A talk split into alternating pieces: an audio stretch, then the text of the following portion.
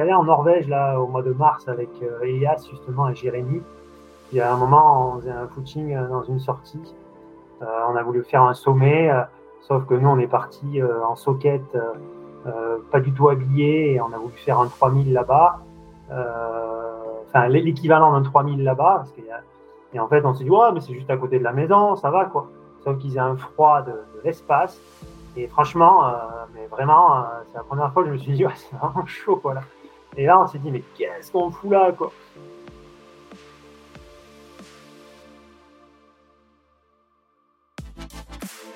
Salut à toutes et à tous, je suis très heureux de vous retrouver pour un nouveau numéro du Let's Trail Podcast, le podcast 100% consacré à la pratique et à la communauté du trail running. Et dans ce nouveau numéro, j'ai réitéré l'épisode avec deux invités simultanés, mais l'invité principal vous sera présenté dans quelques instants. Je tiens à saluer toute la communauté des Patreons, pas de nouveau Patreon cette semaine, mais euh, euh, toute la communauté est engagée pour faire vivre cette belle communauté de trailers positifs. Donc n'hésitez pas, si vous souhaitez, à soutenir le LTP, à nous rejoindre sur patreon.com slash let's try le podcast. Allez, dans cet épisode, j'ai souhaité faire appel à monsieur Stéphane Ricard, ce gars pensé de presque 40 ans, triple champion du monde de raquettes à neige. Et oui, triple champion du monde, ça, ça laisse présager du personnage qu'il est.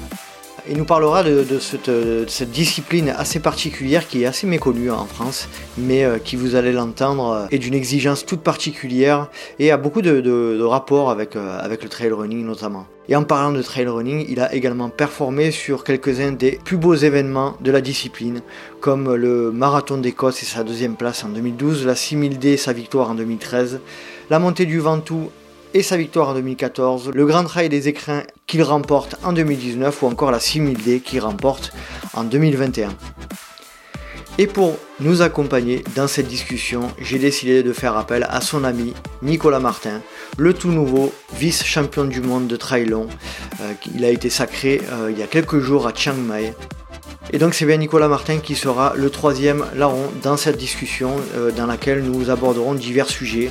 Euh, l'éducation sportive des enfants, son historique sportif, euh, les relations qu'il peut y avoir entre raquette à neige et trail running, ses plus beaux moments et pires moments de trail ou de raquette à neige, et bien d'autres sujets. Allez, je ne vais pas vous faire patienter plus longtemps et voici ma conversation avec Stéphane Ricard et Nicolas Martin. Je suis avec Stéphane Ricard et Nicolas Martin. Salut les gars, comment allez-vous? Super, et toi? Ça va. Alors vous êtes au même endroit, hein vous êtes euh, situé euh, euh, dans la même location.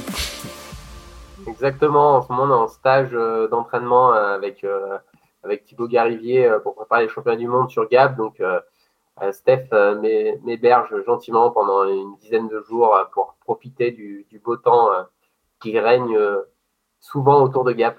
Ouais, alors euh, euh, effectivement, Stéphane, tu, es, tu habites à Gap? Oui, voilà, c'est ça, j'habite à Gap euh, et du coup, j'héberge Nico pour son stage. voilà, on a une longue relation dans le sport et chaque fois qu'il veut venir un peu stager dans un endroit différent que le Trièvre, chaque fois qu'il veut venir au paradis, en fait, il vient ici dans les Hautes-Alpes. C'est quand le déménagement, c'est quand le déménagement, Nico, du coup? Euh, c'est, je sais pas, je, je, je me tâte, mais, ah, non, mais ça fait partie des endroits euh, où ce serait pas trop difficile pour moi de venir vivre euh, autour de Gap, parce qu'il y a quand même tout ce qu'il faut pour, pour faire du sport. Mais bon, globalement, les Alpes, c'est pas mal, mais c'est vrai que les Alpes du Sud, t'as, as surtout dans les intersaisons quand même ce côté beau temps qui, dans des sports comme les nôtres, où tu passes beaucoup d'heures dehors, a, a quand même son importance. C'est clair. Euh, bon, encore une fois, merci de, nous accorder du temps. On avait parlé euh, la première fois qu'on avait évoqué euh, dans le podcast le nom de Stéphane Ricard, c'était avec toi, Nico, à l'arrivée du, du Trail du Ventoux en 2019, juste avant tout ce qui s'est passé après. Et tu nous avais évoqué ce, ce, fantastique reportage de la lavande à la glace, si je ne dis pas de bêtises, que vous aviez fait ensemble, ce, ce ce partage d'expériences sportives avec une visée pédagogique. Stéphane, est-ce que tu peux un petit peu euh, réexpliquer ce que vous aviez euh, fait à cette période-là, en 2019 Oui, bah en fait, euh, à la base, je voulais faire un projet avec les enfants, étant professeur des écoles sur Gap, avec ma classe de CM1, CM2. Et l'idée, c'était de travailler sur du local Donc de faire découvrir aux enfants les activités, le terroir, les montagnes, qu'on pouvait rencontrer quand on arpente les Hautes-Alpes. Et l'idée, donc, c'était de partir de la Lavande, donc de Ridier, c'était le point le plus bas du département, et de monter à la glace la barre des écrins, le point le plus haut. Et entre-temps, il y avait des rencontres, il y avait des activités partagées et c'est les élèves qui ont, mis en place ce projet sous mon impulsion. Et en fait, euh, l'idée, c'était de le partager au mois de juillet euh, avec euh, un copain, des amis. Et j'avais proposé ça à Nico, et étant un amoureux de, la borne, un amoureux des grands espaces, il avait accepté. On avait vécu ça pleinement. Donc nous deux sur le projet, puis avec les enfants aussi tout au long de l'année pour ma part, et puis aussi sur une journée le jour du projet. Cool, euh, on peut retrouver euh, cette euh, vidéo je crois sur YouTube, si vous cherchez de la lavande à la glace, vous tomberez dessus. Nico, un petit retour sur ce, sur ce projet-là, tu nous en avais déjà parlé, mais est-ce que, avec le recul là de plus de deux ans, qu'est-ce que ça t'a apporté? Ah, C'était une super, une super aventure, une autre vision aussi de la pratique. moi j'ai toujours une carrière un peu compétitive avec voilà, les, stages d'entraînement, se préparer aux compètes. Là c'est une autre façon de, de voir euh, le sport. Euh, c'est aussi utiliser d'une certaine manière nos, capacités de sportifs de haut niveau pour, pour faire des projets qui sortent un peu de la norme parce que sans être quelque chose d'extrême, c'était quand même euh, des, belles journées à chaque fois. Et puis le partage avec les enfants, avec les copains autour qui qu'on a pu avoir, notamment sur la dernière journée où on est monté à la barre, où c'était pour nous deux quand même quelque chose d'un peu nouveau. L'alpinisme, on n'en fait pas forcément euh, régulièrement. Donc, non, c'était vraiment une super aventure. Et euh, j'espère qu'on pourra refaire euh, des choses de, ce type-là dans, les années à venir. Merci pour ce retour. effectivement, c'était chouette à, regarder cette, ce, reportage, cette vidéo, et avec, une grande visée pédagogique et éducative. On reparlera un petit peu de, de cet aspect euh, un peu plus tard. Stéphane, et n'hésite pas Nico à intervenir, à poser des questions quand tu souhaites, euh, à donner des anecdotes aussi, ça peut être toujours utile, euh, ou rigolo, ou pas. Stéphane, est-ce que tu peux nous expliquer un petit peu le contexte dans lequel tu as grandi, ton environnement géographique, familial, sportif, etc. Ben, au alpin à la base, avec des parents qui sont, qui sont de Gap. Donc, euh, j'ai fait mes études euh, sur Aix et Marseille, mais j'ai passé la plupart de mon existence ici à Gap. Euh, j'ai commencé le sport hyper tôt, j'ai fait du foot jusqu'à l'âge de 15 ans. Et après, j'ai basculé sur le tennis. Donc, quoi, ça se, ça se rapproche bien de la raquette. et, et, voilà, j'ai toujours aimé les sports d'endurance, puis les sports dans leur globalité. Et les sports d'endurance, j'ai vraiment commencé en 2006. J'étais allé voir des copains euh, sur l'Ambronman et puis je me suis lancé. J'ai fait l'Ambronman l'année d'après. Et puis petit à petit, euh, je me suis recentré sur la course à pied par euh, manque de temps. Et puis, vu mon niveau en natation, il valait mieux, valait mieux refaire que de la course à pied. Et après, j'ai fait du trail, de la course en raquette, de la course sur route. J'aime bien varier les activités et découvrir plein de choses différentes. Mais j'ai toujours fait du sport depuis tout petit. Et voilà, issu du foot à la base. Voilà, donc justement, j'allais te dire, on va un peu trop vite, mais c'est pas grave. Euh, tu nous as fait un beau, un beau tableau là. Euh, issu du foot à la base, donc euh, comme moi. Voilà, comme toi, comme moi d'ailleurs, comme beaucoup de gens en France. Qu'est-ce que qu'est-ce que tu y cherchais dans le foot? Qu'est-ce que tu y trouvais, si ce n'est les copains Qu'est-ce que ça t'a apporté le foot? Bah, en fait, c'est vrai quand t'es petit, tous tes copains font du foot. Bon bah tu vas faire du foot. Euh, c'est aussi facile pour les parents. On te laisse le mercredi après-midi à 2 ans à être recherché à 17h. Euh, au-delà de ça, il y a la dimension collective quand même, parce que euh, c'est un sport d'équipe, hein, forcément. Et puis voilà, il y a la dimension du jeu. Et donc, du coup, moi, j'adorais jouer et en même temps gagner aussi dans la compétition, qu'elle soit officielle ou pas. Et voilà, le foot, il y avait de la technique, il y avait du physique, il y avait y avait, voilà, il y avait des entraînements euh, durs, difficiles, euh, faciles. Il y avait des matchs euh, loin, pas loin. Et du coup, voilà, les, années, elles ont passé. Et puis, j'ai vraiment aimé ce sport jusqu'au jour où, à l'âge de 15 ans, ça devenait. c'était plus du sport, en fait, parce qu'on commençait à jouer à quand même un niveau intéressant et on commençait à se déplacer loin. Et, et c'est vrai qu'il y avait quand même pas mal de violence. Euh, dans les échanges et même euh, en dehors du terrain. Et du coup, euh, j'ai préféré arrêter et faire euh, du tennis. Même à cette période-là, euh, c'était dans, les, dans les années combien, à peu près, à ton adolescence Moi, il me semble que c'est arrivé un peu plus tard, non les, Cette mentalité compliquée dans le foot? les années 98, 97. Ouais. bon, c'était pas tout le temps ça, mais c'est vrai qu'on arrive aussi à, un tournant de sa vie. on a 14-15 ans, on se cherche, on est dans la pleine adolescence.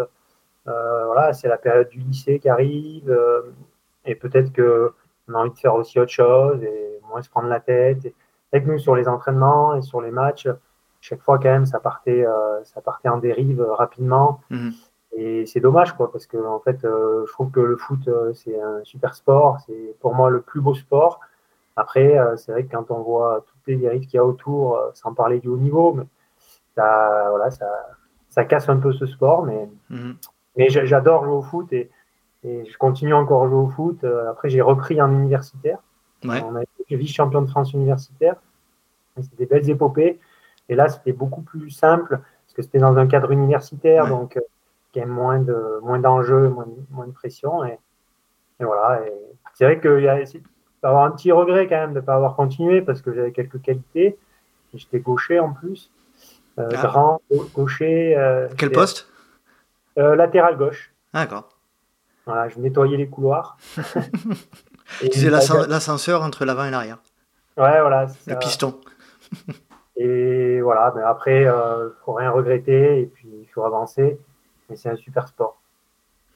Nico, toi de ton côté, euh, je me rappelle plus si tu en avais parlé dans l'épisode qu'on avait fait ensemble. ouais, non, le, foot, moi. Pourquoi tu avais arrêté en fait?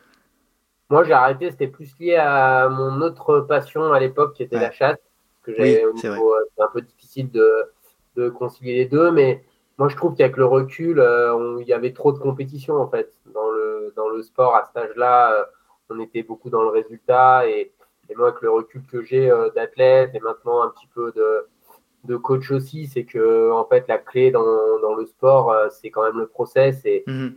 que ça, moi le, ce que j'ai eu, c'est qu'il n'y avait pas assez ça qui était transmis et, et voilà, Stéphane a parlé de, un peu de la violence. Moi, j'ai connu ça aussi. C'est vrai que bah, quand tu prends du recul, euh, ça n'a pas de sens, quoi, parce que joue, il y a quand même des enjeux qui sont, qui sont ridicules. Et, c'est vrai que euh, c'est quand même quelque chose qui, est problématique, je pense, et qui doit être transmis de manière différente par les éducateurs. C'est qu'avant tout, il faut, donner envie aux, enfants de faire du sport. Et je trouve que là-dessus, les sports collectifs ont un plus par rapport à, à nos disciplines. C'est qu'il y a le côté jeu, comme disait Steph qu'on n'a pas forcément euh, tout de suite dans la course à pied et que c'est des bons sports pour emmener les enfants vers euh, l'amour de l'activité physique. Et puis après, bah, il y en a peut-être qui se dirigeront vers euh, du trail, du cyclisme, qui sont des sports un peu moins ludiques où c'est beaucoup plus l'envie de l'activité, de se dépasser. Mais je pense que c'est plus facile aussi de venir à l'activité physique avec des sports où on joue. Et d'ailleurs, on dit on joue au tennis, on joue au foot et on ne mhm. dit pas on joue à la course à pied. quoi. C'est clair, c'est vrai. J'avais jamais remarqué ça.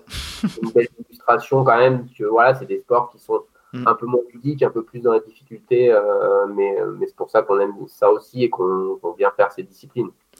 Euh, j'en parle d'ailleurs très bien, enfin j'en parle, on en parle très bien avec Pascal Balducci dans un des épisodes qui vient de sortir là, ce week-end sur euh, jeune et trail et on, dit justement, on parle justement de cet aspect, euh, notamment chez les prépubères où on doit euh, s'axer fortement sur, la, sur le jeu, hein, notamment dans le trail. Euh, et ça, c'est ça, c'est vrai que c'est hyper important. Et d'ailleurs, lui dit qu'on n'est pas sur une notion d'entraînement pour les enfants, mais on est plutôt sur une notion de, de jeu exclusivement et que l'entraînement, ça vient, ça vient quand même bien après, quoi. Et complètement, et on se rend compte dans les pays scandinaves où ils développent beaucoup les habiletés motrices, on sait que la performance, elle passe aussi par développer le plus possible d'habiletés motrices. Et donc, mm pratiquer plein de sports différents dans, dans l'adolescence, c'est un des, un des facteurs qui permet de, de conduire à de la performance dans n'importe quel sport euh, quand on atteint l'âge adulte. Et, et, ma vision personnelle, c'est que pour moi, le sport de haut niveau, ça commence seulement à partir de la catégorie euh, senior. Quoi. Enfin, mmh. Alors, euh, voir dans notre cas, parce qu'il court avec les seniors, mais avant, c'est c'est bien les résultats en junior et tout, mais pour moi, vraiment, le sport de haut niveau, c'est là qu'on on fait de la performance, c'est à partir des, des catégories espoir et, senior. Et du coup, on peut avoir une logique. Alors, bien sûr qu'on peut s'entraîner avant, mais quand même une logique tournée vers le haut niveau quand même quand on arrive vraiment euh, au niveau adulte. quoi. C'est clair, c'est clair. Stéphane, vas-y, vas-y, complète. Je t'en prie. vous avez parlé d'un mot qui est hyper important, c'est le jeu. Et étant enseignant, en fait, le jeu, il est capital dans l'apprentissage, dans la pédagogie. Et en fait, on a parlé du jeu pour les jeunes, mais je pense que le jeu est aussi important pour les adultes, parce qu'on se prend peut-être trop au sérieux aussi quand on s'entraîne. Et faire des, faire des entraînements sous forme de jeu, peut-être pas à chaque fois, parce qu'il y a des choses qui sont incompressibles, qu'on peut pas, qu'on peut pas, peut-être pas transformer sous forme de jeu, mais la plupart du temps, jouer, en fait, euh, avec, euh, de toute façon, on, voit, on entend bien qu'il y a une journée et il est toujours en train de dire qu'il va jouer avec la nature, mhm. jouer avec les éléments, ben, en fait, c'est ça, quoi. Donc, il euh, ne faut pas attendre d'être jeune pour jouer, quoi. Il faut, il faut jouer dès l'âge adulte. C'est pas et dans la pédagogie, mhm. c'est la chose numéro une. Hein. Euh, les gamins, ils apprennent euh, mille fois, dix mille fois plus vite quand ils jouent que quand ils sont contraints à une tâche euh, mécanique.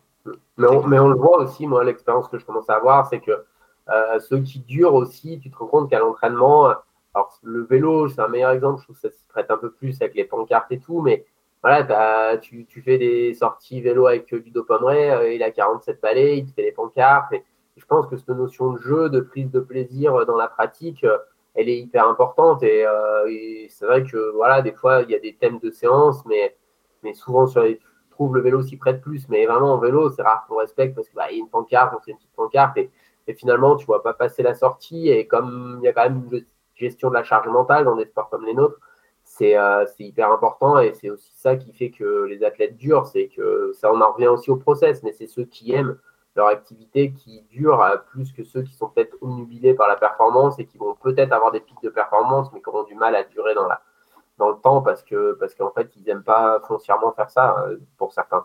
C'est clair.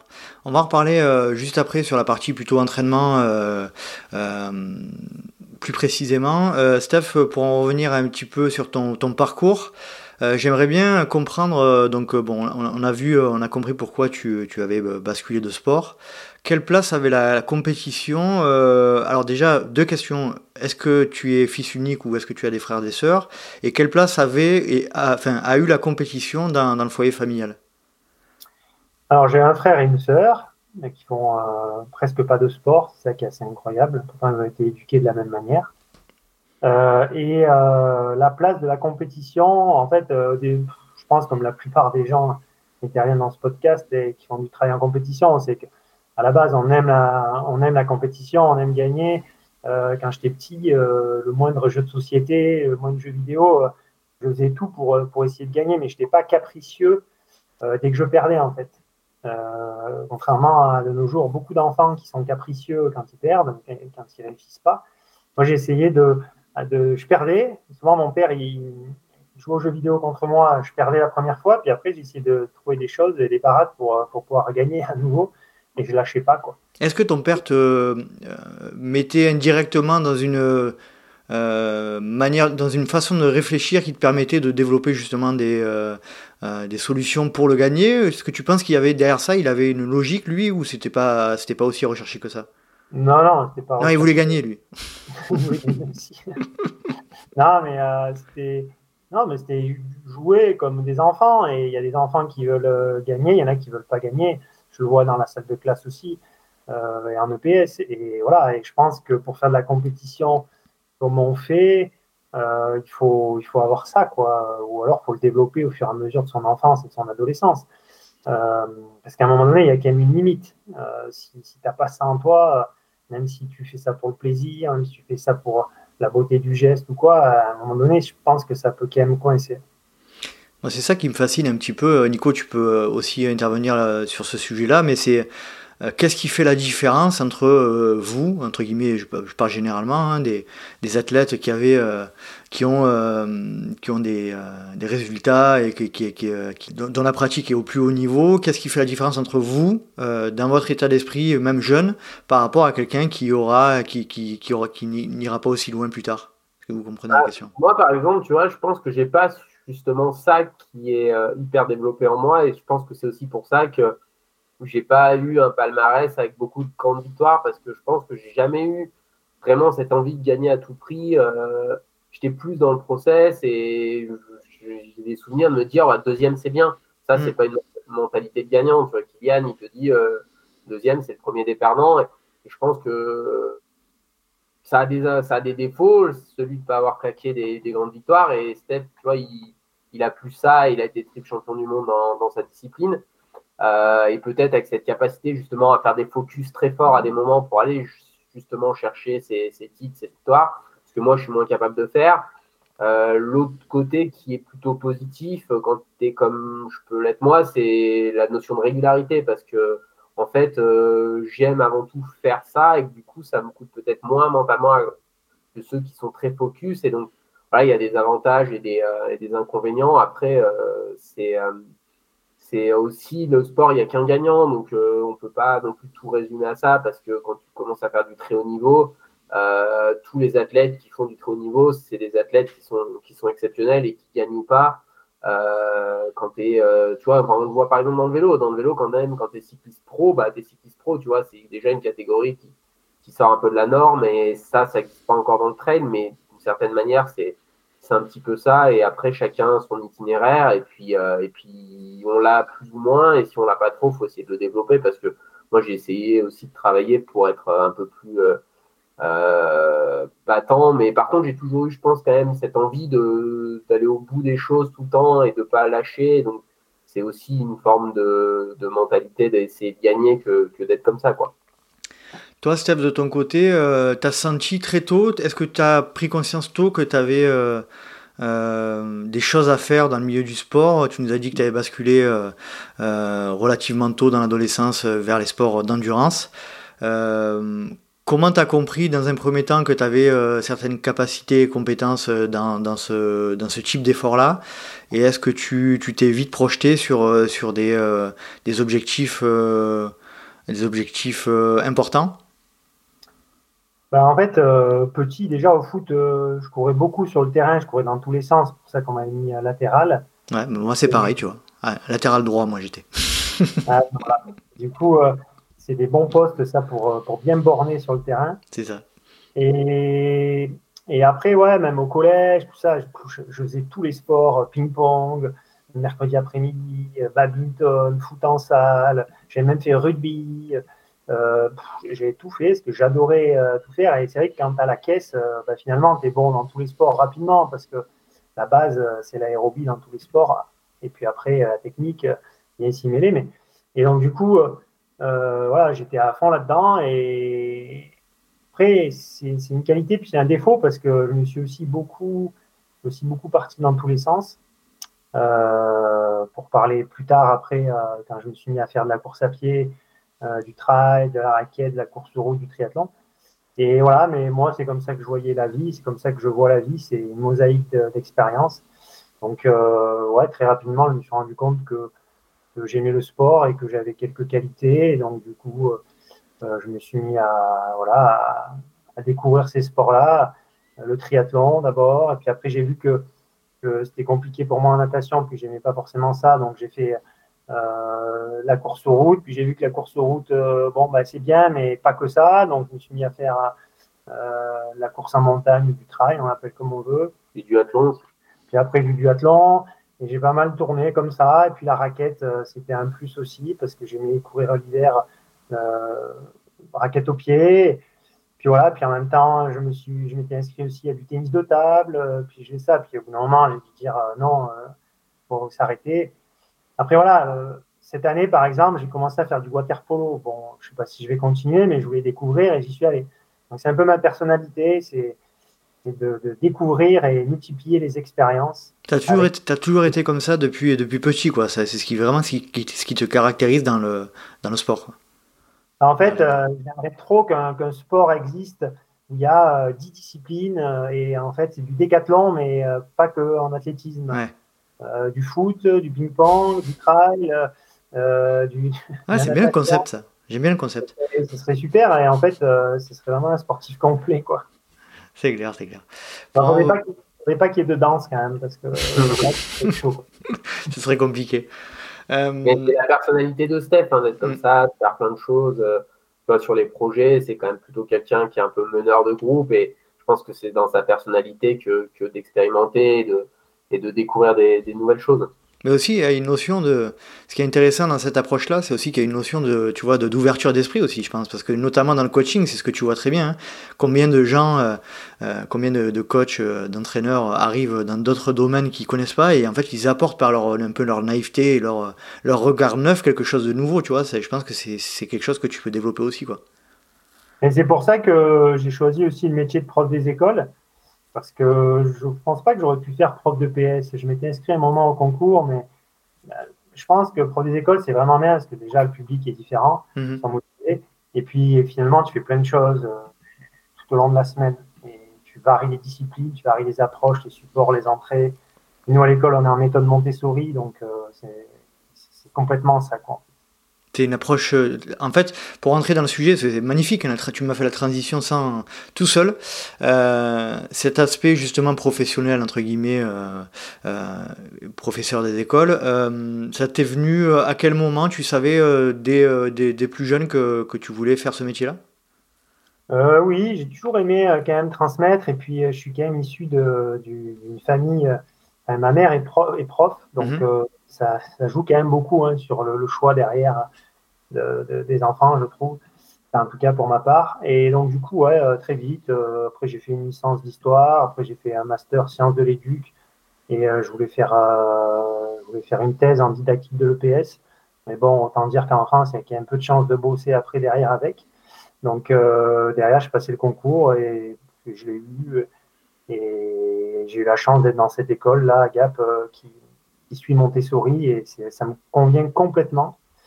Et, et j'ai, à côté, je donne aussi des cours à la fac. Parce que je ne pouvais pas rester que prof des écoles. Il fallait que je, je m'ouvre aussi à, à un autre public, comme j'aime bien varier les, les entrées. Et donc, du coup, c'est marrant parce qu'il y a des. Par exemple, demain, j'ai les élèves euh, de CM1, CM2, puis à 16h30, je donne un cours à la fac avec des masters. Ah oui, grand écart. Et du coup, c'est écarts. hein. C'est tellement, tellement enrichissant, en fait, parce Mm. que c'est complètement différent et en même temps, l'un euh, aide à faire l'autre.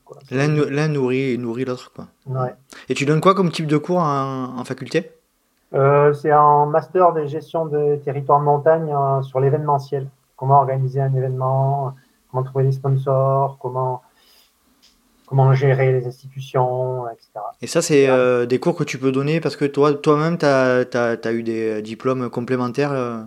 Ouais, voilà, euh, j'ai un master euh, là-dedans et puis, euh, et puis par l'expérience aussi de ce que j'ai pu faire à la fac et puis, et par les connaissances aussi des personnes qui s'en occupent là-bas. Et je suis rentré comme ça. Et voilà. Mais j'aime bien faire d'autres choses que prof des écoles. Je suis aussi au jury de concours de prof, du concours de prof des écoles Mhm. avec Marseille. Ça aussi, c'est hyper enrichissant. Et je trouve que rester en fait toujours dans la même dans la même routine, on va dire, euh, je dis pas que c'est facile, hein, mais euh, rester toujours dans la même routine, bah, moi, ça me nourrit, pas assez quoi, au bout d'un moment. Parce que sincèrement, faire euh, 40 ans d'enseignement à l'école primaire, si tu te remets pas en question à un moment donné, euh, si tu vas pas voir autre part euh, euh, ce qui se passe, euh, si tu modifies pas ton enseignement, bah, je pense qu'au bout d'un moment, euh, euh, les gamins, euh, ils apprennent plus rien et toi, euh, tu t'en m'en déprimes. C'est rigolo parce que la manière dont tu, tu décris un petit peu ta, ton enfance, ton adolescence, ta manière de voir le sport et tout, ça correspond complètement au principe Montessori. Est-ce que tu peux déjà, dans un premier temps, rappeler ce que c'est? Et puis pourquoi tu, tu penses que, que tu es euh, adapté à ce type d'éducation en tant que, en en professeur? Oui, ben, en fait, bon, euh, Mon- Montessori, traîner, travail personnalisé, méthode du perfor, on appelle ça un peu comme on veut, c'est un mélange de pédagogie. En gros, c'est varier les supports et les entrées euh, pour euh, apprendre, simplement, et valider les compétences. Donc, ça peut être par l'auditif, ça peut être par le toucher, ça peut être par, par la vue, euh, voilà, ça peut être par des jeux, ça peut être par du travail écrit, ça peut être par de l'oral, ça peut être par du travail en groupe, ça peut être par du travail individuel, ça peut être par du tutorat, plein de choses. Et en fait, voilà, on valide des compétences et on réinvestit des compétences en variant les supports. Et, et du coup, nous, dans la, dans la journée, il y a une heure par jour qui est consacrée euh, à ça. Donc, euh, les élèves ont un contrat et ils doivent valider euh, les compétences qu'on a vues tout au long de la période. Et c'est eux qui choisissent le support dans lequel ils ont envie de valider ça. Mais il y a quand même un, il y a quand même une trame de tout au long Oui, de l'année. oui. Donc c'est pas, euh, contrairement à ce qu'on peut penser parfois, c'est pas euh, libre cours à toute activité et démerdez-vous quoi. C'est pas, c'est pas ça du tout l'idée quoi. Structuré, surtout à l'école primaire. Hmm. Certainement qu'au plus on avance dans les années, s'il y a des profs au lycée qui font la méthode Montessori, c'est beaucoup plus libre, ils sont beaucoup plus autonomes. Mais à l'école primaire, ça va être beaucoup plus strict, strict, mais à la fois libre dans le temps consacré à la validation de la compétence. Et, euh, c'est surtout eux qui vont choisir quel est le support et quel exercice et euh, quelle entrée va leur permettre de valider ou de réinvestir ce qu'ils ont appris. Et je pense que ça, ça peut s'appliquer euh, au coaching. Je pense que Nicolas, il le fait déjà beaucoup dans, dans ses, ses, coachings. voilà, c'est partir de, de, la personne pour construire un plan et non pas à partir du plan par rapport à une personne. Mhm. c'est bien plus difficile à mettre en place euh, et avec des adaptations en permanence. Et, voilà, et ça, c'est vraiment intéressant et, magnifique à vivre euh, avec les enfants, même si bien sûr il y a plein de moments qui sont difficiles. Euh, je ne vais pas dire que tout, est rose, mais, mais c'est super. Toi, Nico, ton côté, vas-y, complète. Ouais, en fait, ce qui est intéressant dans, dans un enseignement, dans, en n'importe quel domaine où tu transmets, en fait, c'est c'est pas juste transmettre, c'est comment tu transmets, c'est la relation que tu as euh, dans la transmission. Si on parle d'entraînement, euh, faire un plan d'entraînement euh, pour un mec qui va être champion du monde, par exemple, avec qui tu n'as aucun échange, est-ce que c'est plus enrichissant que de guider quelqu'un vers, vers une réussite personnelle qui peut-être pas une performance de haut niveau, mais en prise en compte? Comme moi, je dis souvent, il y, a un peu deux types de coaching. Alors, les gens qui font du très haut niveau, c'est sûr qu'il y a des objectifs, on, va un peu fonctionner en disant voilà, l'objectif, on s'entraîne pour. Et, pour d'autres types de personnes qui ont moins de dispo, bah, moi, je pars plutôt du principe de bah, quel dispo tu as? Et plutôt, à partir de ces dispos-là, on va essayer de définir un objectif qui est peut-être pas celui dont tu rêves parce que peut-être c'est trop compliqué. Euh, si tu peux te prendre deux fois par semaine, est-ce qu'il faut rêver de faire l'UTMB Ça se discute. Et dire eh ben, on va peut-être aller faire euh, une CCC et puis peut-être que euh, tu vas aménager ta vie parce qu'aujourd'hui tu peux faire deux fois. Et puis ça va prendre une place un peu plus importante. Et puis tu vas te dégager trois fois, quatre fois. Et peut-être dans, dans deux, trois ans ou quatre ans tu pourras faire l'UTMB. En fait, c'est vraiment ça qui est intéressant, l'échange avec les gens. Et puis, la relation aussi avec des personnes qui sont très différentes. C'est ça qui est intéressant. moi, je suis pas issu de milieu, d'un milieu particulièrement favorisé. Euh, ça m'a permis le sport de rencontrer euh, des gens qui sont issus d'autres milieux et de, et de s'ouvrir à autre chose. Et c'est ça qui, qui, fait, qui fait euh, la vie. Je pense que Stéphane sait bien que ses élèves, ils, valident des compétences, mais je pense que s'ils voient vraiment qu'ils s'approprient, qu'ils sont heureux, parce que c'est aussi ça, le but de la vie, le premier objectif, c'est d'être heureux. Ça passe avant tout le reste. Et, c'est ça qu'il faut essayer de transmettre au quotidien dans n'importe quelle activité qu'on fait. C'est clair c'est clair. Très juste. Euh, sur ce fameux projet de la lavande à la glace, qu'est-ce que, euh, qu'est-ce que Steph, toi, euh, c'était dans ce cadre-là justement, dont on parlait juste avant, qu'est-ce que tu as voulu leur montrer, qu'est-ce que tu as voulu créer en t'aidant de, de, Nico sur ce, sur ce projet-là bah déjà, le fait qu'il y ait Nico, c'était de partager une aventure bah, commune, puis c'était aussi d'amener un sportif de renom euh, dans le milieu du trail euh, sur un projet comme ça. Ça donne aussi une, voilà, un sens euh, à ce qu'on fait. Nicolas les, a d'ailleurs rencontrés, les élèves.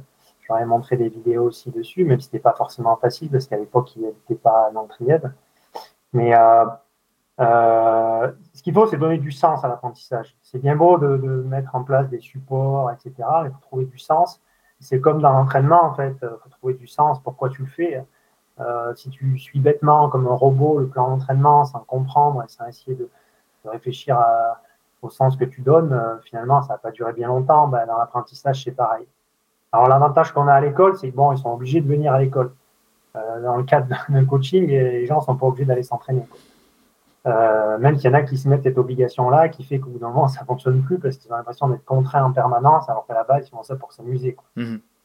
Mais ouais, c'est donner du sens. Et avec de la lavande à la glace, on donne du sens par des choses qu'ils connaissent, parce que c'est des choses qui sont autour, euh, autour de chez eux. Euh, je me suis rendu compte qu'il y en a qui ne connaissaient pas du tout la brèche de Charence. La brèche de Charence, c'est un, un, sommet, et le pic de Charence, qui est juste au-dessus de Gap. On a quand même des gars pensés qui sont donc depuis 10 ans sur Gap et qui ne connaissaient pas du tout le lac de Charence et la mer de Charence. Pourtant, c'est ce qu'ils voient tous les matins en, se levant. Donc voilà, ça a donné aussi bah, à certains l'occasion de découvrir des choses. Et, je trouve que quand on habite dans les Hautes-Alpes et qu'on est un enfant des Hautes-Alpes, bien, tous les sports outdoor, c'est c'est capital à mon sens de, les connaître au moins et de les pratiquer encore plus, mais au moins de les connaître. Et la lavande à la glace, ça, ça a permis ça. Qu'est-ce que toi, Nico, de ton côté, tu as, Vas-y si tu veux, si tu veux bah, rebondir dessus. Euh, enfin, moi, il y a un peu mon ressenti, mais mm. c'est aussi donner, tu vois, un petit peu du rêve aux enfants en utilisant la notoriété entre guillemets du sportif de haut niveau, même si c'est un petit sport. Ben, mm. Quand tu parles de, de médailles internationales, ça, ça parle, je pense aux gamins. Euh, et donc, euh, donc forcément, bah, ils sont un peu plus à l'écoute qu'ils seraient avec euh, un intervenant plus classique. Et puis, moi, ce que j'ai trouvé formidable dans cette aventure, sans le savoir forcément avant, c'est cette notion de dépaysement à la porte de chez soi, quoi. Parce que, en fait, alors bien sûr, hein, il y avait des, véhicules un peu thermiques pour nous accompagner, pour transporter les vélos et tout, mais euh, s'il y a un truc qu'on aurait pu faire en partant de chez nous, euh, quasiment euh, on continue. Et c'est ça, moi, je trouvais génial, c'est que ça fait partie de mes meilleurs souvenirs sportifs, alors que j'ai pu aller dans plein de coins du monde. Mais là, c'est à côté de chez soi et c'est la découverte d'endroits dans lesquels tu n'es jamais allé. Et vraiment aussi ce qu'il faut transmettre, je pense, dans, une, dans la société dans laquelle on vit, c'est aussi cette cette euh, notion de rêve et que le rêve, c'est pas euh, prendre l'avion et aller au l'autre bout du monde pour mettre des photos sur Instagram et que tu, si tu es un peu passionné comme nous de sport euh, de pleine nature, bah, avant d'avoir fait le tour déjà des Hautes-Alpes, de l'Isère, de la Savoie, de la Haute-Savoie, globalement des Alpes et puis après des Pyrénées, je sais pas si en une seule vie c'est possible. quoi. J'ai l'impression que vous avez beaucoup de points communs, notamment sur cet aspect défense de l'environnement. Toi, Nico, on sait que c'est un truc qui euh, dans lequel tu es, tu es très engagé. Euh, Stéphane ou Nico, est-ce que vous pourrez nous raconter un petit peu le moment où euh, vous êtes connus, dans quelles circonstances? Est-ce que tu te rappelles? Je pense que c'était à 10 km de Vennes. Ouais, en 2012, je crois. En 2012, d'accord. C'est ça, il y avait un tout petit monsieur qui était là sur la ligne, qui avait fait 6 heures de vélo la veille déjà, ou 5 heures, je ne sais plus. il était venu faire. il était en récup là, il était en récup 6 heures. C'est ça, ouais. Ah, je suis parti vite devant euh, Steph et euh, ah oui, il y avait un gros coureur à l'époque, c'était Laspar Abdelkader qui valait 28 minutes au 10 km, qui était sur Gap. Et ouais, et du coup, Nico, euh, on s'était rencontrés là. Je crois que tu avais fait troisième et nous, on avait fait. je crois que c'est Laspar qui a gagné, j'ai dû faire deuxième. J'ai dû faire 33-03, si je me rappelle bien. Voilà, impressionnant. impressionnant. Bah, je n'ai pas fait beaucoup, c'est facile. Hein. et ouais, non, à partir de là, on du coup, on s'est connus comme ça, puis on a échangé après la course. Et finalement, géographiquement, on n'était pas très loin. Et, euh, si je me ça commence à dater, mais si je me rappelle bien, après le moment où on a passé un peu plus de temps, l'année suivante, qui est le championnat de France à, à, Gap, le premier championnat de France sur une seule journée. Donc, du coup, euh, je suis venu souvent chez Steph, qui habitait dans le Champsor à ce moment-là, pour, euh, pour faire des recos. Et puis, de fil en aiguille, on, on, a passé pas mal de temps. Pendant deux, trois années, on a fait beaucoup de sorties. Après, moi, j'ai déménagé plus en Savoie, Haute-Savoie, donc on était un peu plus euh, éloigné. Mais voilà, il y a des gens dans la vie où bah, les vraies amitiés, c'est-à-dire que tu ne te vois pas pendant, euh, pendant 7-8 mois, et puis en fait, euh, quand tu te revois, c'est comme si tu t'es vu la veille, tu vois. Mhm. Et ouais, c'est un peu cette relation-là qu'on a, qu'on a eue avec, avec cette passion, je pense, commune du sport, et puis surtout. globalement aussi beaucoup d'échanges qu'on a eu autour de la, un peu de la philosophie de, de la vie, euh, ces notions un petit peu, je ne sais pas si on parle forcément aux gens, mais de vivre en étant très dans le présent, euh, d'être euh, forme très modeste, mais d'essayer de devenir un peu chaque jour un peu plus sage que la veille pour, pour voilà, profiter, enfin, profiter de la vie et puis surtout apprécier le quotidien. Quoi. C'est, ce qu'on a tendance à un petit peu oublier dans nos sociétés de l'instantané. Ben, en fait, il y a un livre que j'avais lu, que j'avais conseillé à Nico, et ça nous a aussi rapprochés. Ça s'appelle Nouvelle Terre de Eckhart Tolle, c'est Théo 2 E. Et je trouve que c'est un super bouquin pour, euh, bah, pour se recentrer sur soi et sur les, le vrai sens peut-être de, notre existence, même si c'est pas facile du tout euh, chaque jour de suivre. Mais. Beaucoup sur la notion d'ego et je pense que contrairement à ce qu'on croit, on croit que le sport c'est beaucoup de l'ego, mais je pense que quand tu arrives à à pas l'enlever complètement, mais à le mettre vraiment euh, cet ego sous forme d'outil mais que du coup, c'est toi qui décides d'utiliser ton ego et pas l'ego qui décide de, de, te diriger, bah, ça. Enfin, moi, j'ai presque envie de dire, ça a presque changé ma vie, quoi, d'avoir lu ce genre de livre.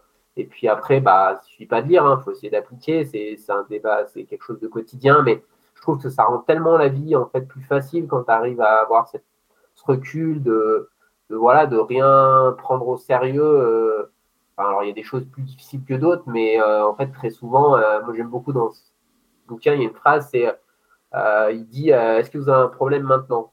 Et en fait, tu te rends compte que cette question-là, le oui, il est quand même très très rare. Quoi ouais, si tu es en train de chuter ou si tu tombes euh, dans une falaise, oui, là, il y a un problème maintenant, mais très souvent, en fait, les problèmes. Tu les euh, anticipes. Hein, mais il peut s'anticiper, et puis hmm. surtout, une fois que tu l'as. Tu l'as vu, ben, tu mets des choses en place et en fait, il n'y a pas la peine non plus de se stresser jusqu'à potentiellement le moment où le problème va arriver. Quoi. C'est ça, Steph, euh, qui vous a euh, entre guillemets euh, uni euh, avec Nico cette notion de zéro prise de tête et de, de, recul, d'énorme recul sur, sur ce que vous sur, sur vos performances ou sur votre pratique? Alors bon, zéro prise de tête, non. énormément de recul non plus, parce qu'on n'est pas non plus des, moines tibétains. Mais déjà d'en avoir conscience, je trouve que hmm. c'est bien. De relire le bouquin ou d'y réfléchir, ben, c'est encore bien. Après, est-ce que c'est ça qui nous a reliés euh, Non, je pense que c'est aussi des vibrations, euh, c'est des passions communes, c'est voilà, puis c'est des, des, moments de vie peut-être. Euh, tiens, là, à ce moment, on se voit, et puis les deux sont là, et puis c'est du temps partagé, et puis finalement, le temps donné à l'autre, c'est bien plus important que tout le reste. Donc, ouais, puis moi, je trouve que je, je, regarde la, la, carrière de Nico, je trouve qu'il est vraiment impressionnant parce que c'est quelqu'un qui, sur qui on peut compter. Hein. Si on faisait des paris, euh, des paris sur le trail, euh, on pourrait miser sur lui. Parce qu'il, valeur sûre. Il ne déçoit jamais. Euh, en espérant qu'au championnat du monde en Thaïlande, ce soit la même chose, mais j'en, doute guère. Et voilà, et du coup, c'est, une alchimie de plein de choses. Et, puis là, il, vit chez moi, en fait, c'est, simple, quoi. Ouais, c'est vrai que tu n'as pas beaucoup de gens avec qui, tu vois, tu. on joue tous un peu un rôle souvent dans la vie et tu n'as pas beaucoup de personnes avec qui tu peux être pleinement toi-même, sachant que ça posera pas de problème, qu'il n'y aura pas forcément de jugement. Et ça, c'est des personnes comme ça, il n'y en a pas tant, donc c'est toujours assez précieux d'avoir rencontré. Après, chacun rencontre des personnes différentes parce qu'il faut que ça colle à sa personnalité, mais c'est vrai que ça, c'est agréable de, vivre, tu te prends pas la tête, tu sais que même si tu as laissé traîner un truc, tu n'auras pas une réflexion, tu vois, cette notion de ouais, on est là, on vit, et puis tu prends pas trop la tête pour des choses qui n'ont euh, pas beaucoup d'intérêt finalement, quoi. Ah, Stéphane, il regarde autour de lui pour voir si tu n'as rien laissé traîner. Ah, il traîné des trucs, mais là quand même, mais bon. Non, mais là-dessus, je sais pas si tu as remarqué, mais j'ai quand même évolué au fil de ma vie. je suis bientôt prêt à faire famille. Euh. Hmm. C'est ça l'amitié aussi, c'est de se faire évoluer. Hein. Il fait bien à manger. Ah, je vois. Stéphane, euh, on parle souvent de toi comme euh, le champion du monde de, course en raquette, etc. C'est souvent la première chose dont on, parle. Mais il faut pas oublier que tu es dans le milieu de la course en montagne et du trail depuis euh, de nombreuses années, hein, dans les années 2010. Est-ce que tu peux nous raconter un petit peu ces premiers pas là, de, trail en, premier lieu? Ben, C'est vrai qu'avant, on ne faisait pas des trails longs à notre époque, on faisait du cours, on faisait de la course en montagne, du cross, du d-board. Et en fait, avec Nico, on avait fait pas mal de courses en montagne, le challenge de course en montagne à l'époque. En 2014, surtout 2014-2015. Ouais, c'est ça, montée du Nideg, montée du col de Vence, euh, je sais plus trop ce qu'il y avait, montée du Semnoz, il me semble. Et ouais, c'est vrai qu'on euh, commençait par ça, j'ai toujours fait du cours en fait, du d-board, la course en montagne, et j'ai peu couru en trail euh, j'ai peut-être pas mis assez d'implication aussi dans la préparation, puis tout simplement peut-être pas le, niveau aussi pour réussir. Mais, mais ouais, je commençais par la course en montagne, euh, et puis après, je me suis rendu compte que, j'avais envie d'aller plus loin euh, et faire plus de kilomètres, comme euh, c'était dans l'air du temps aussi, quoi. Pourquoi pas essayer finalement On voyait des gens faire l'UTMB, diagonale des fous, tout ça. Je ne suis pas allé jusque-là, mais je me suis mis à faire ouais, les 40 km. La 6000D, je vois, en 2013. Ouais, la 6000D. Hmm. C'est un super moment, ça d'ailleurs, avec euh, Sébastien Speller. Vas-y, vas-y, raconte. et ben, on avait fini main dans la main et c'était une des premières fois où les gens finissaient main dans la main. Alors, on a été très critiqué dans un sens comme dans l'autre, parce que pourquoi finir main dans la main? Et finalement, tu as envie de dire, ouais, pourquoi, pourquoi, pourquoi faire un sprint quoi? Donc euh, voilà, ça se, chacun a sa, sa, vision de la chose. Mais nous, on avait fini comme ça, parce qu'on était dans le même team à l'époque. Euh, et, la manière dont ça, on avait couru, euh, c'était sympa et c'était un super moment et je m'en souviens encore comme si c'était hier. Il y, a une, il y a une photo de, de, ce moment sur ton site internet, euh, stéphanericard.wordpress.com, euh, qui est effectivement, on, vous voit sur, on vous voit sur la boîte avec l'un sur l'un à côté de l'autre. Ah, je pense que c'est souvent ça, c'est aussi comment se déroule la course. Après, moi, ma vision de compétiteur, c'est de dire qu'il ne devrait pas y avoir d'ex parce que c'est le principe de la compétition. des accords, des accords là. Bah, ouais, après, moi, j'ai. Hein, j'ai partagé une victoire à la Saint-Élion. Après, moi, c'est mon avis personnel. Je sais pourquoi je l'ai fait, c'est que j'avais peur de perdre. Euh, mais tu vois, ça, par exemple, ça nous a pas traversé l'esprit avec Thibaut là, le week-end dernier sur la Gap en Cime, parce que c'est pas du tout la mentalité de Thibaut, c'est plus la mienne. Mais qu'en fait, moi, personnellement, en fait, euh, ce qui m'intéresse, c'est la performance et pas tellement la place. Et, en fait, euh, Thibaut, il a couru deux secondes plus vite que moi, mais en fait, la performance, elle est la même. Et oui. mon esprit, euh, tu vois, de la victoire, après, ça va plus être des fois des aspects un peu secondaires, matériels. C'est sûr que si on arrive dans la même situation euh, au championnat du monde, bah, c'est sûr que c'est pas les mêmes retombées pour celui qui est champion du monde que pour celui qui est deuxième. Mais en soi, le but, c'est avant tout de faire ça pour explorer ses limites et que, oui, il y a un résultat, euh, mais, mais qu'avant tout, c'est le chemin qui, t'a conduit, à, conduit à ça. Et, il y a aussi des fois où ça te paraît naturel de partager la course parce que il y a peut-être eu une course où en fait euh, le coureur était longtemps devant, est revenu, puis après euh, ça s'est attaqué, puis ça n'a jamais réussi à se départager, et finalement au lieu de faire 50 mètres de sprint, tu décides de partager ça, et ça c'est propre à chacun, et ça se respecte, même si tu vois, moi par exemple, je rêverais d'une arrivée euh, de la diagonale des fous au sprint sur le stade de la Redoute. Je trouverais ça tellement énorme, ce serait, ce serait génial, mais je pense que ça arrivera jamais trop parce que s'ils arrivent ensemble, c'est que les coureurs, ils ont décidé d'arriver ensemble, parce que sinon, il y a tellement de moments pour faire l'écart avant. Ah, c'est sûr, c'est sûr. Steph, toi de ton côté, euh, tu disais, il y a un truc que tu as dit tout à l'heure qui, interpellé, c'est euh, j'ai peut-être pas mis euh, au niveau du trail tout ce qu'il fallait pour... alors je sais pas ce que tu as voulu dire, est-ce que tu peux préciser? Oui, bah après moi je courais pas beaucoup, je trouvais que ça faisait... Enfin j'essayais de me respecter au maximum et voilà J'étais issu de, de oui, euh, c'était deux marathons par an à l'époque euh, en compétition, donc ça a bien évolué. Je ne sais pas si c'est bien ou si c'est pas bien, mais euh, en tout cas, je sais que j'aimais pas énormément de courir sur des longues distances, déjà parce que peut-être que j'avais pas le, corps pour. Mhm. que je me suis formé aussi comme un, comme un footeux et je suis quand même pas mal déséquilibré.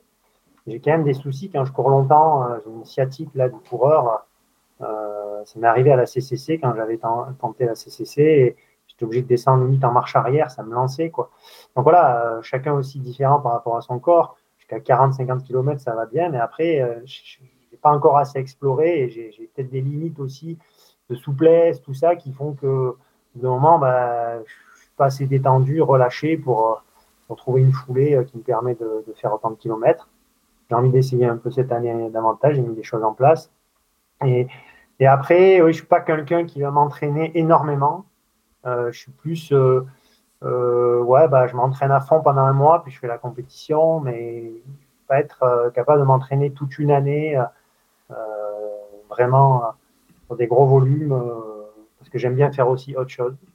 ça, ça, rejoint ce qu'il disait tout à l'heure sur son, je pense, sa manière de voir la vie qui fait que il n'est pas capable de, de, mettre en place des mois et des mois de préparation et que voilà, après, il a aussi, euh, pense, développer des grosses capacités de manière générale en pratiquant plein de sports. Donc, c'est vrai que des fois, euh, c'est l'an dernier où il avait préparé rapidement la simidée avec quelques, semaines d'entraînement spé, puis il avait fait une super course. Donc, euh, après, ça, c'est aussi propre à, l'expérience. Quand on avance dans les années, il n'y a pas besoin non plus de s'entraîner des mois parce que notre corps, il a beaucoup de mémoire musculaire. Donc, dès qu'on lui remet un peu de spécifique, il se rappelle de ce que c'est.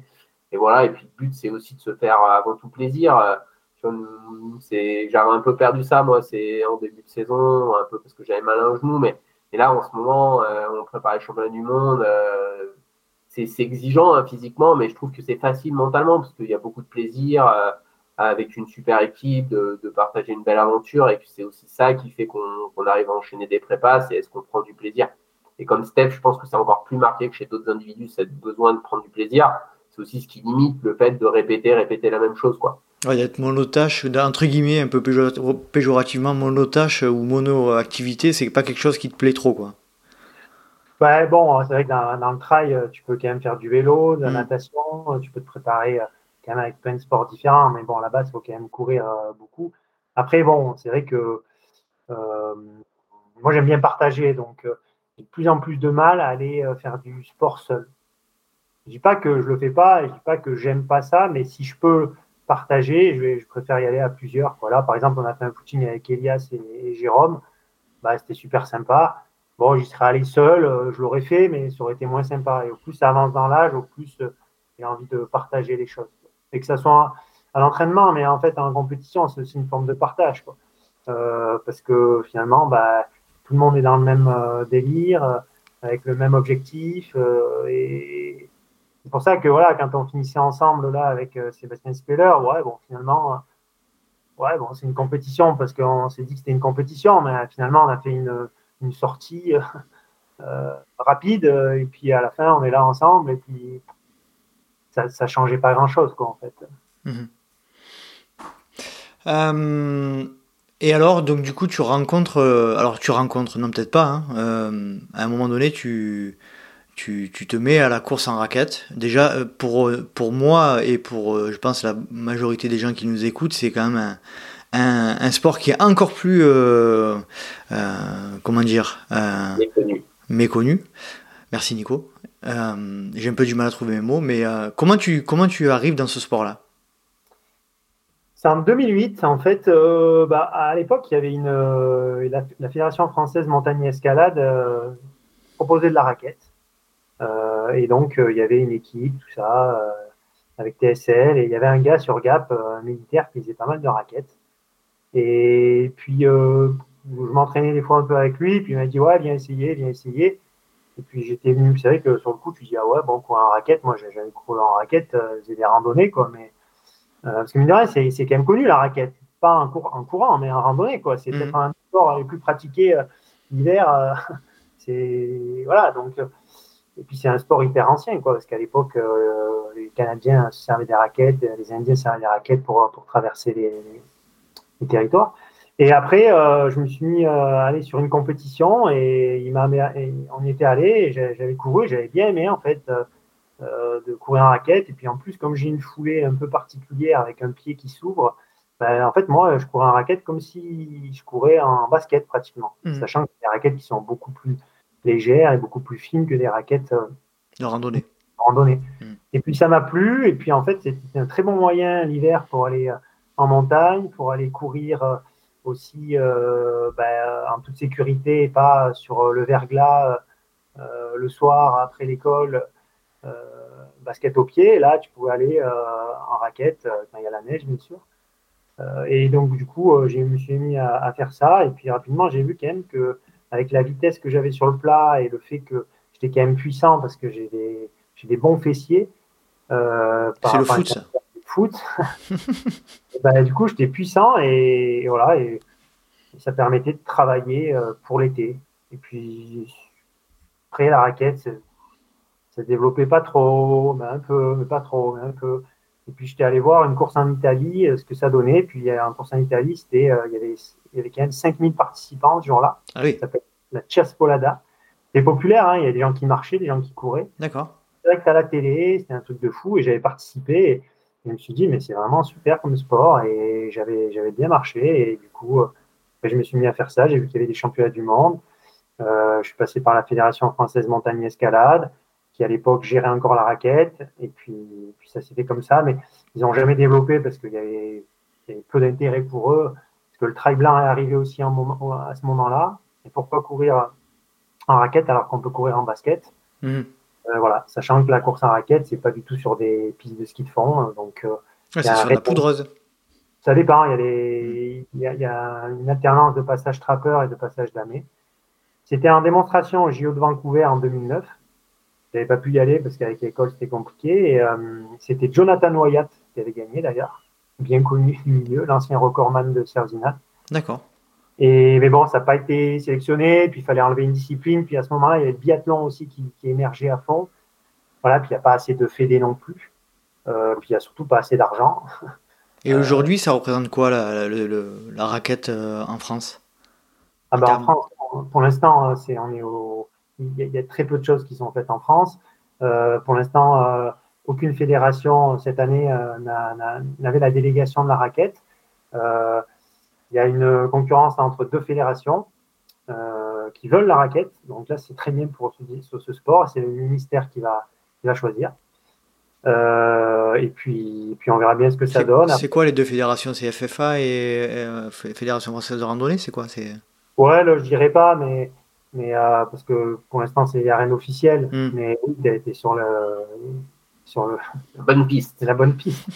voilà, et c'était bien renseigné. Et donc du coup, voilà, on va voir ce que ça donne. Après. à l'international, il y, a, y, a des pays qui développent la raquette, il y a des équipes nationales, il y a des pays qui ne font pas du tout de raquette non plus, hein, c'est un petit sport. Mais c'est un super sport.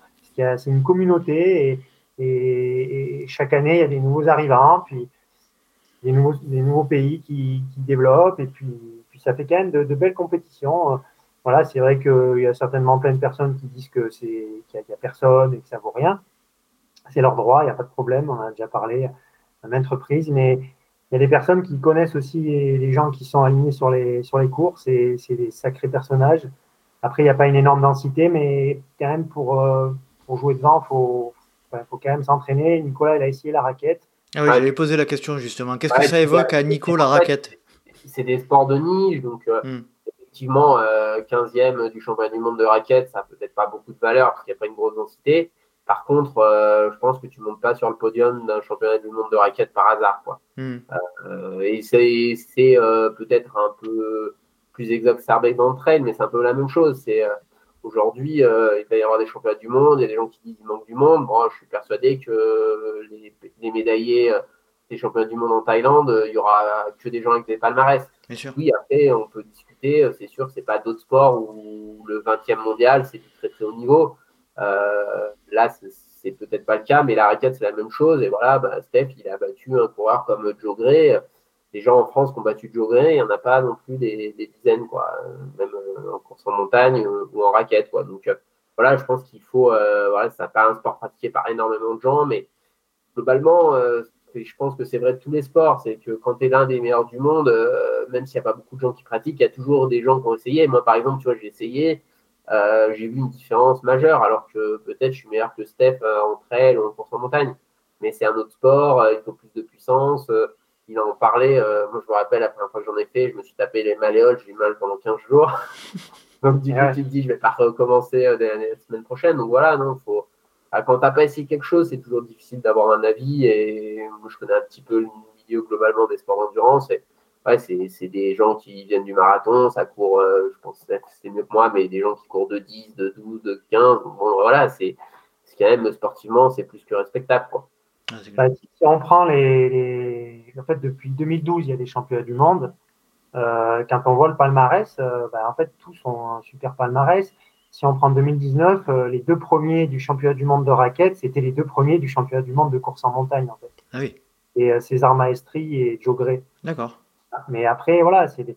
c'est des mecs qui sont. En fait, ce qui est intéressant aussi en raquette, je trouve, c'est que moi, j'ai réussi à battre Joe Gray en raquette, alors qu'en course en montagne, il me plante, je sais pas combien de minutes sur une course. Mais c'est un, peu différent. Peut-être qu'il arrive aussi la fleur au fusil, moins préparé. Euh, on ne sait pas trop où il en est.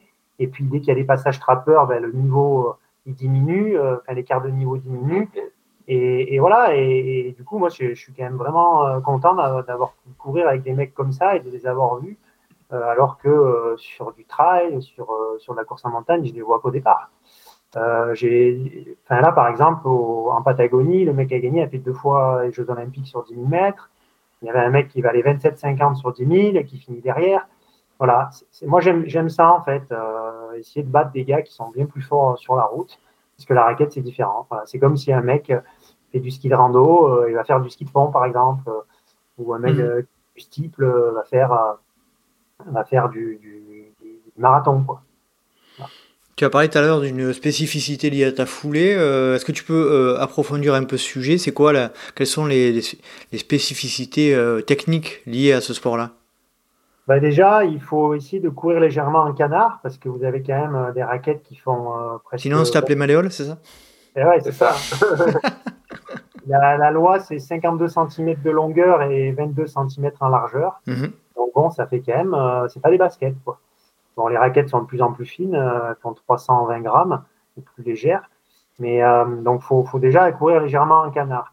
Après, il faut, être très puissant au niveau des appuis, très gainé pour euh, maîtriser en fait l'élément, parce qu'on est sur un élément glissant quand même, qui est la neige, surtout sur des passages trappeurs. Et puis, il faut aussi courir avec une foulée plutôt rasante, parce que chaque fois que vous levez le pied, bah, vous avez un poids supplémentaire de la raquette, plus le poids de la neige qui est collé sous la raquette ou sur la raquette. Et à la fin, ça fait vraiment euh, du poids à soulever en plus. Mais là, euh, sur les courses en raquette, à chaque fois, ben, c'est terrible parce que enfin, moi, j'ai le sang dans la bouche et tous les autres, ils disent la même chose. Quoi. Au bout d'un kilomètre, euh, c'est des départs de crosse, mais peut-être encore plus violents. Ah et, c'est terrible parce que souvent, c'est un peu en altitude aussi. les courses en raquette, ce qui est aussi pour moi un avantage parce que j'aime bien courir en altitude. Et ouais, c'est vrai qu'on passe quand même euh, un mauvais moment. Le premier quart d'heure en raquette, c'est vraiment. Combien, ça, combien elle pèse? J'ai peut-être euh, zappé l'info. C'est 320 grammes.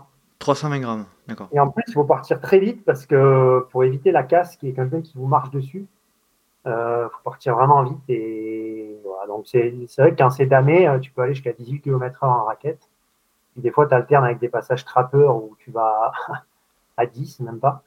Euh, mais bon, ça charge dans les jambes. Puis derrière, tu sors sur le parcours, tu dois relancer euh, sur une partie plutôt damnée. Et, c'est ça la raquette, en fait. Si c'est pour euh, la mettre aux Jeux Olympiques et, Jeux Olympiques et courir sur les pistes de ski de fond, hmm. ça n'a aucun intérêt, en fait. Ouais. Tu pratiquais la raquette de manière générale, et, je, pense que tu la pratiques toujours, en parallèle de l'activité trail l'été, ou comment ça se passe? Comment tu t'organises là-dessus? Ah oui, oui, bah en fait les compétitions souvent c'était en, février. Donc tu fais une préparation cross et puis tu mets un peu de muscu et puis après tu cours aussi en raquette. Euh, ça, m'est arrivé de faire des séances de VMA en raquette. Euh, j'ai un Canadien là qui s'appelle David Leporo, euh, lui qui a couru le marathon en 2h18, qui va aller 29 au 10 bornes et il faisait la plupart de ses séances en raquette au Québec l'hiver. Et il m'avait dit que ça lui avait permis de passer des caps important parce que voilà, le moment où tu enlèves la raquette, après, euh, c'était trop bien, quoi. Tu as l'impression d'être léger. Mhm. Ça m'est arrivé une fois de faire une séance, euh, genre 6 euh, fois une, une, je me rappelle, dans le champ sort, en raquette, de poser les raquettes et après de faire 6 fois une, une en basket. Bah, tu as l'impression d'être voles. quoi. T'as juste l'impression, hein, mais c'est déjà pas mal, quoi. c'est clair, c'est clair. Après, tu regardes le chrono, tu dis, en fait, non, pas trop. Non, mais non, mais c'est, puis c'est un sport aussi euh, pour, euh, pour explorer. Hein, quand tu en, quand tu euh, quand habites à, la montagne, ça, ça te permet quand même d'avoir accès à des types de terrains qui sont pas forcément très adaptés au ski ou, ou, plus des fois ce qu'on appelle un peu le, le, les skis de backcountry qui sont des sortes de skis de rando mais avec un, talon détaché comme en, comme en ski de fond. Mais bon, ça, ça demande déjà une technique plus, plus élaborée. Il faut, faut savoir bien skier et tout. Là, ça permet vraiment d'aller euh, d'alterner à la fois, tu vois, des parties euh, très montantes comme tu peux faire en ski de rando, mais aussi des parties où tu cours un peu plus euh, ballonné, ce qui est quand même pas, pas fou quand tu es en ski de rando. Donc non, c'est un sport qui, qui, est, vraiment sympa. Après, moi personnellement, je trouve que tu as un peu moins de sensations en descente que ce que tu peux en avoir en ski, mais bon, tu fais quand même bien plaisir en raquette quand tu descends dans, dans, de la belle poudreuse. C'est sympa et ça reste accessible, même s'il y a des quantités de neige importantes, tu pourrais pas aller en course à pied classique. Quoi. Nico, est-ce que toi, tu. Excuse-moi, Steph, euh, vas-y, vas-y, rajoute quelque chose. Je voulais dire deux choses. La première, c'est que mon but cet hiver, c'est de mettre Julien Rincon à la raquette. C'est-à-dire ah. que, quand il vient à Gap, euh, lui proposer de faire de la raquette, mais chaque fois, il esquive. On salue Julien, donc c'est dans la boîte, hein. c'est enregistré. Et la deuxième, c'était tout à l'heure, il y avait Elias euh, qui était là, Elias Kadi, donc, qui, est, qui, court pour Salomon, que j'entraîne. Et en fait, lui, il a fait beaucoup de raquettes. Et si tu fais un podcast avec lui, tu pourras lui parler de la raquette. Je ne peux pas parler à sa place, mais grâce à la raquette, euh, il a vraiment progressé. Et, sa troisième place à la TDS, elle est aussi grâce à, ces, longues sorties raquettes. En, cet hiver, on avait fait des sorties de 2000, 3000 en raquette. Ouais, c'est super dur. c'est très dur. Une fois ou deux, on avait fait 3000, je me rappelle, à Orsière. Euh, bon, je me suis blessé juste après. mais, euh, Parce que ça modifie la foulée aussi. Ouais, mais c'est. Euh, ouais, tu fais 3000 en raquette, c'est grosse sortie, quoi. C'est pas c'est pire que 3000. Alors, ça tape un peu moins en descente parce que tu es sur la neige que ce que ça va taper à pied, mais la, montée, je me rappelle la dernière fois, la dernière, je crois, quand on était entre, je pense, on devait avoir fait 2002, 2003, on a fait une dernière montée quasiment de la station je me rappelle, je n'ai pas souvent aussi souffert euh, dans ma vie que, que cette montée-là. Et justement, j'allais te poser la question, euh, et tu viens d'y répondre, Steph, mais est-ce que euh, les athlètes, on sait qu'il y a beaucoup d'athlètes aujourd'hui qui utilisent le ski de rando, le ski de fond en, saison hivernale, mais est-ce que les athlètes auraient intérêt à utiliser, donc on voit avec Elias que, que oui, hein, mais le problème c'est qu'avec la raquette, il y a aussi, enfin, c'est pas un sport porté, on peut pas dire que c'est un sport porté. Bah non, parce qu'il y a quand même des chocs. Hmm. Après, euh, si, tu fais pas mal de passages euh, trappeurs euh, en descente, bah, ça impacte très peu parce que parce qu'en fait, il y a un petit amorti avec la neige, la hmm. poudreuse. Après, c'est vrai que ça modifie un peu la foulée parce que tu dois légèrement écarter quand même les, les, pieds. Mais ouais, je trouve que, c'est pas moi qui vais dire le contraire. Hein. La raquette, c'est un super c'est un super moyen pour progresser. Si Nico en avait fait cet hiver, euh, bah, il, aurait, il serait champion du monde dans moins trois semaines. non, mais c'est un vrai levier sur, la force. Je pense que c'est une belle alternative, euh, un peu. C'est pas vraiment un sport croisé euh, comme on peut l'entendre avec d'autres sports, mais c'est un petit peu. Et c'est vrai que ça cette notion quand même. Quand tu cours dans le passage trappeur, c'est vraiment c'est comme courir un peu ceux qui ont déjà couru dans un labo ou ou, euh, ou quand il y a vraiment de la, de la boue, mais encore ouais, exagéré, ou, de la, ou courir dans la neige euh, en basket. Mais disons quand même, ce qui est bien en raquette, c'est que tu arrives à courir dans la neige en te faisant plaisir, alors que honnêtement, euh, quand, quand tu as la neige, elle est poudreuse. franchement, moi je dis ça en rigolant, mais la neige fait pour glisser dessus, c'est pas fait pour courir dedans. Quoi. Clair. Et en raquette, c'est un peu entre les deux, tu vois. Tu peux courir tout en n'ayant pas l'impression de lutter complètement contre l'élément. Quoi. Ouais, puis tu peux t'amuser aussi à, si tu fais des sorties longues, à faire 1000 mètres en raquette, tu redescends, tu mets les skis, tu fais 1000 mètres en ski, bah, tu as fait une bonne sortie. Quoi. Et puis, mine de rien, tu as reproduit une partie de ce que tu vis euh, l'été. Donc, euh, et tu as, goûté aux deux plaisirs. Voilà. Et puis, le soir, tu vas faire une séance sur la piste. Euh, tu as fait une belle journée d'entraînement. Non, mais. Donc, il a pensé. Ça, c'est un petit message pour Nico, en fait, depuis tout à l'heure que tu, que tu places. Nico, il devrait se mettre plus à la raquette. Dans le Trièvre, il n'est pas trop ski de rando en plus. Donc, il n'est pas trop ski de fond, pas trop ski de Ouais, c'est vrai, mais c'est tu ça va être une, introduction euh, de, de l'hiver 2022-2023. Ouais, mais progressivité, euh, progressivité du coup, parce que la première fois que tu fais de la raquette, Nico, tu fais 3000 de D+, si j'ai bien compris. Euh. Non, non, non, j'avais fait une. Non, ah, t'avais fait. Pas de la raquette. Non, mais souvent, quand on vient chez Steph l'hiver, on fait de la raquette. Hein. Souvent, on, fait le pic de Chaillol en raquette. Alors, si c'est pas damé, c'est vrai qu'il vaut mieux y aller à plusieurs parce que sinon, tu t'enfonces de, de 30 cm, il y a 1500 mètres de dénivelé, tu arrives à 3000 mètres là-haut, tu passes quand même une sacrée journée euh, dehors si tu es tout seul. Alors qu'à plusieurs, bon, tu fais quand même des, tu fais des, des relais, c'est pas mal. C'est toujours les mêmes qui font les relais, mais euh, Elias, il n'est pas souvent sur les relais, hein, tu pourras lui dire. Euh, en raquette, il reste toujours derrière lui, Elias. Ça va changer. Et le problème, c'est que Steph, il a un bonus. quand tu es sur le vieux Chaillol, à partir de la cabane des Parisiens, on a 2007. Là, il a un bonus altitude. Euh, il a pris l'option. Il a pris l'option. Mais tu te dis, c'est pas, pas possible, c'est pas le même sport que nous. Tu, le vois, il monte là, en, courant. Toi, tu as déjà du mal à marcher. Bah, en fait, je sais pas pourquoi, mais j'ai jamais eu de difficulté avec l'altitude. L'hématocrite qui est hyper élevé, puis je sais pas, je devrais faire des courses en altitude en fait, mais bon, il faut en trouver quoi. Alors donc Ouais, ouais, bon, c'est aux États-Unis, mais euh, il faudrait, faire des courses un peu aux organisateurs. Si vous voulez faire un peu des courses en altitude, ce serait quand même pas mal, quoi.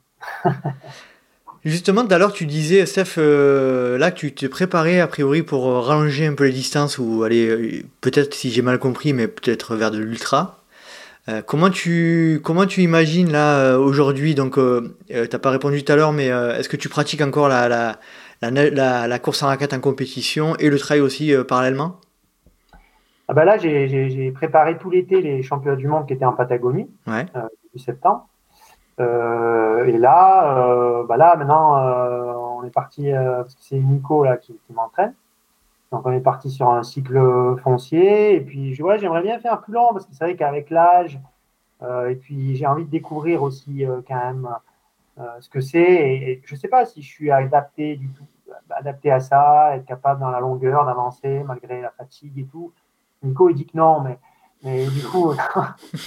non, mais je pense que mentalement, en fait, la, la, manière qu'il a de percevoir le sport, qui est voilà, de prendre beaucoup de plaisir, je pense que sur ces formats longs, il faut avoir cette acceptation euh, de, la difficulté, de peut-être moins de prise de plaisir, que voilà, le plaisir, il est aussi dans le fait d'y arriver, même si dans le moment. Mais par contre, je sais qu'il est aussi très fort mentalement et les, titres qu'il a pu avoir en raquette, euh, c'était en faisant des, des, gros focus. Donc, euh, il a en, en lui, après, euh, c'est la question, c'est vrai tout le temps, c'est est-ce qu'il trouvera la motivation profonde qu'il y a en lui pour faire ça ou pas Et ça, euh, et ça c'est. T'as beau être le meilleur entraîneur du monde, tu peux pas trouver cette réponse-là euh, pour les gens, en fait. je dis pas que je suis le meilleur entraîneur du monde, hein, loin de là, mais, mais, mais je veux dire, voilà, tu un bon coach, il peut faire plein de choses, mais, mais il n'y aura pas faire naître la motivation. Et en tout cas, je pense que si tu es dans une démarche comme ça, de faire naître la motivation chez les gens aussi, c'est pas forcément tout le temps très sain. Quoi. Donc il faut, il faut que chacun trouve sa, son, son pourquoi. Après, moi j'ai commencé par les sports d'endurance, par l'Ambronman en fait. Je fais trois fois l'Ambronman. Euh, bon, euh, bon, même si maintenant c'est moins long que les Oui, mais c'est quand même pas des, des, efforts courts quand même. Voilà, et, c'est vrai que j'avais. Excuse-moi, Steph, j'allais te poser la question sur euh, juste un petit détail, mais un détail qui n'en est pas rien, mais sur les, les courses de raquettes, c'est quel format en règle générale? Euh, c'est entre 8 et 12 km et au maximum, c'est 500 mètres de dénivelé. Ok. Ça peut paraître pas beaucoup. Ouais, mais c'est péchu, quoi. Tu peux dire que quand même, euh, le dénivelé en raquette, c'est pas le même qu'à pied. Hmm. Euh, quand il y a des passages trappeurs, tout ça, pour pas que ça dépasse plus de 12 km. Une fois, j'avais été invité en Italie, à l'époque, il y avait un marathon, un marathon trail en raquette. Alors là, c'est dans les Dolomites, je sais pas. les trois jours. Et puis horrible les doigts, quoi, parce que tu dois avoir froid en permanence. Mais, euh, tu, parlais du, tu parlais de l'Ambreman. Ouais, ouais j'avais commencé par ça et j'avais bien aimé. En fait, j'aime quand même faire des longues bambées, tout ça. Après, est-ce que faire des longues bambées euh, euh, pour le plaisir entre copains, faire des longues bambées en compétition sur un UTMB, c'est encore différent. Après, j'ai pas du tout la prétention de, jouer les premiers rôles sur, sur des courses comme ça, mais je pense que il y a moyen de vivre de belles expériences. En fait, c'est surtout ça que tu cherches au bout d'un moment, c'est de vivre de belles expériences et de partager. Et c'est vrai que là, aller faire de la course en montagne, ben, je, suis, hyper limité euh, parce que j'ai en vitesse, euh, moi je progresse pas, ça fait 16 ans que je fais le même temps sur 10 km. Euh, je fais 31 depuis 16 ans. J'ai jamais fait moins. Tu t'es déjà, déjà préparé spécifiquement pour le 10 km bah, Quand même, j'ai des séances. Quoi. Mais après, est-ce que j'ai autant préparé euh, non, j'ai jamais fait trois mois de prépa que ça, quoi. Mais quand même, on peut préparer pour du cours, des crosses et tout. J'ai fait tous les temps du 10 bornes, entre 31 et 32, ah bah, j'ai presque tous fait. Mais j'ai déjà fait au mieux 31 02 une fois, et au pire 31 59. Et depuis 16 ans, j'ai jamais fait. C'est quand même, euh, la dernière fois, je, repensais à ça, je dis c'est incroyable. Et en fait, euh, bah voilà, je suis limité parce que, que j'ai la motivation pour faire que ça? Non. Euh, est-ce que est-ce que j'ai la motivation pour ne faire plus ça du tout? Bah non, parce que j'aime bien aussi ça. Donc euh, voilà, et, j'ai envie de faire un peu plus long et de partager. Et puis je trouve que sur l'ultra, ce qui est bien euh, sur les défis, c'est de le vivre avec des personnes aussi extérieures. Mmh. En ravitaillement, enfin cette année, je fais un ravitaillement pour Elias et sur la TDS, sur ses courses. Nico, je t'ai allé le voir en 2015 quand il avait fait la CCC. Euh, et chaque fois que tu vas sur des courses d'ultra, je sais pas, il y a quelque chose qui se passe. Quoi. Je trouve que c'est beau. Euh, c'est beau. Et le, classement est, est, quand même secondaire.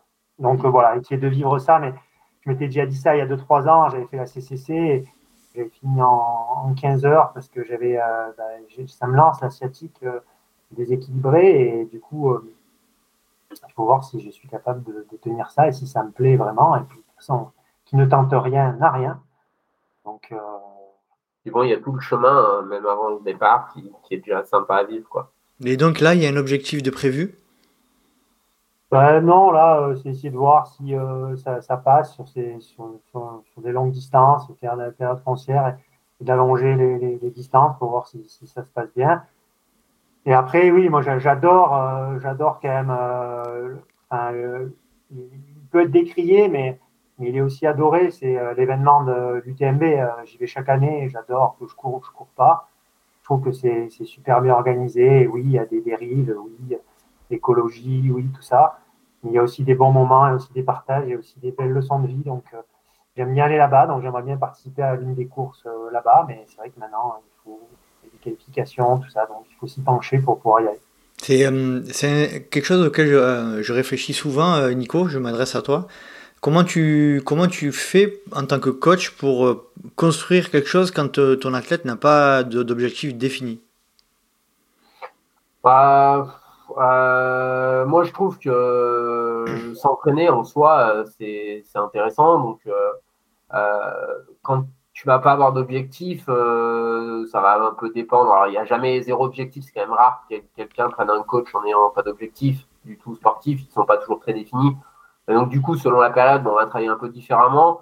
Mais je me rends compte, moi aussi, avec l'expérience, que, en fait, euh, selon le, type de profil des personnes, ben, on peut aussi, en fait, travailler les qualités de manière un peu euh, continuelle tout au tout au long de l'année, de faire un petit peu des petits focus par moment en fonction de la course. Forcément, euh, faire des intensités courtes si tu prépares un UTMB, ça n'a pas beaucoup de sens. Mais par contre, toujours garder un petit peu la base. Moi, je vois un petit peu ça comme, euh, tu vois, une boîte à outils où tu as un peu tous tes outils qui, sont prêts. Il n'y en a pas un qui est au fond de la boîte et pour aller le chercher, il faut euh, trois plombes.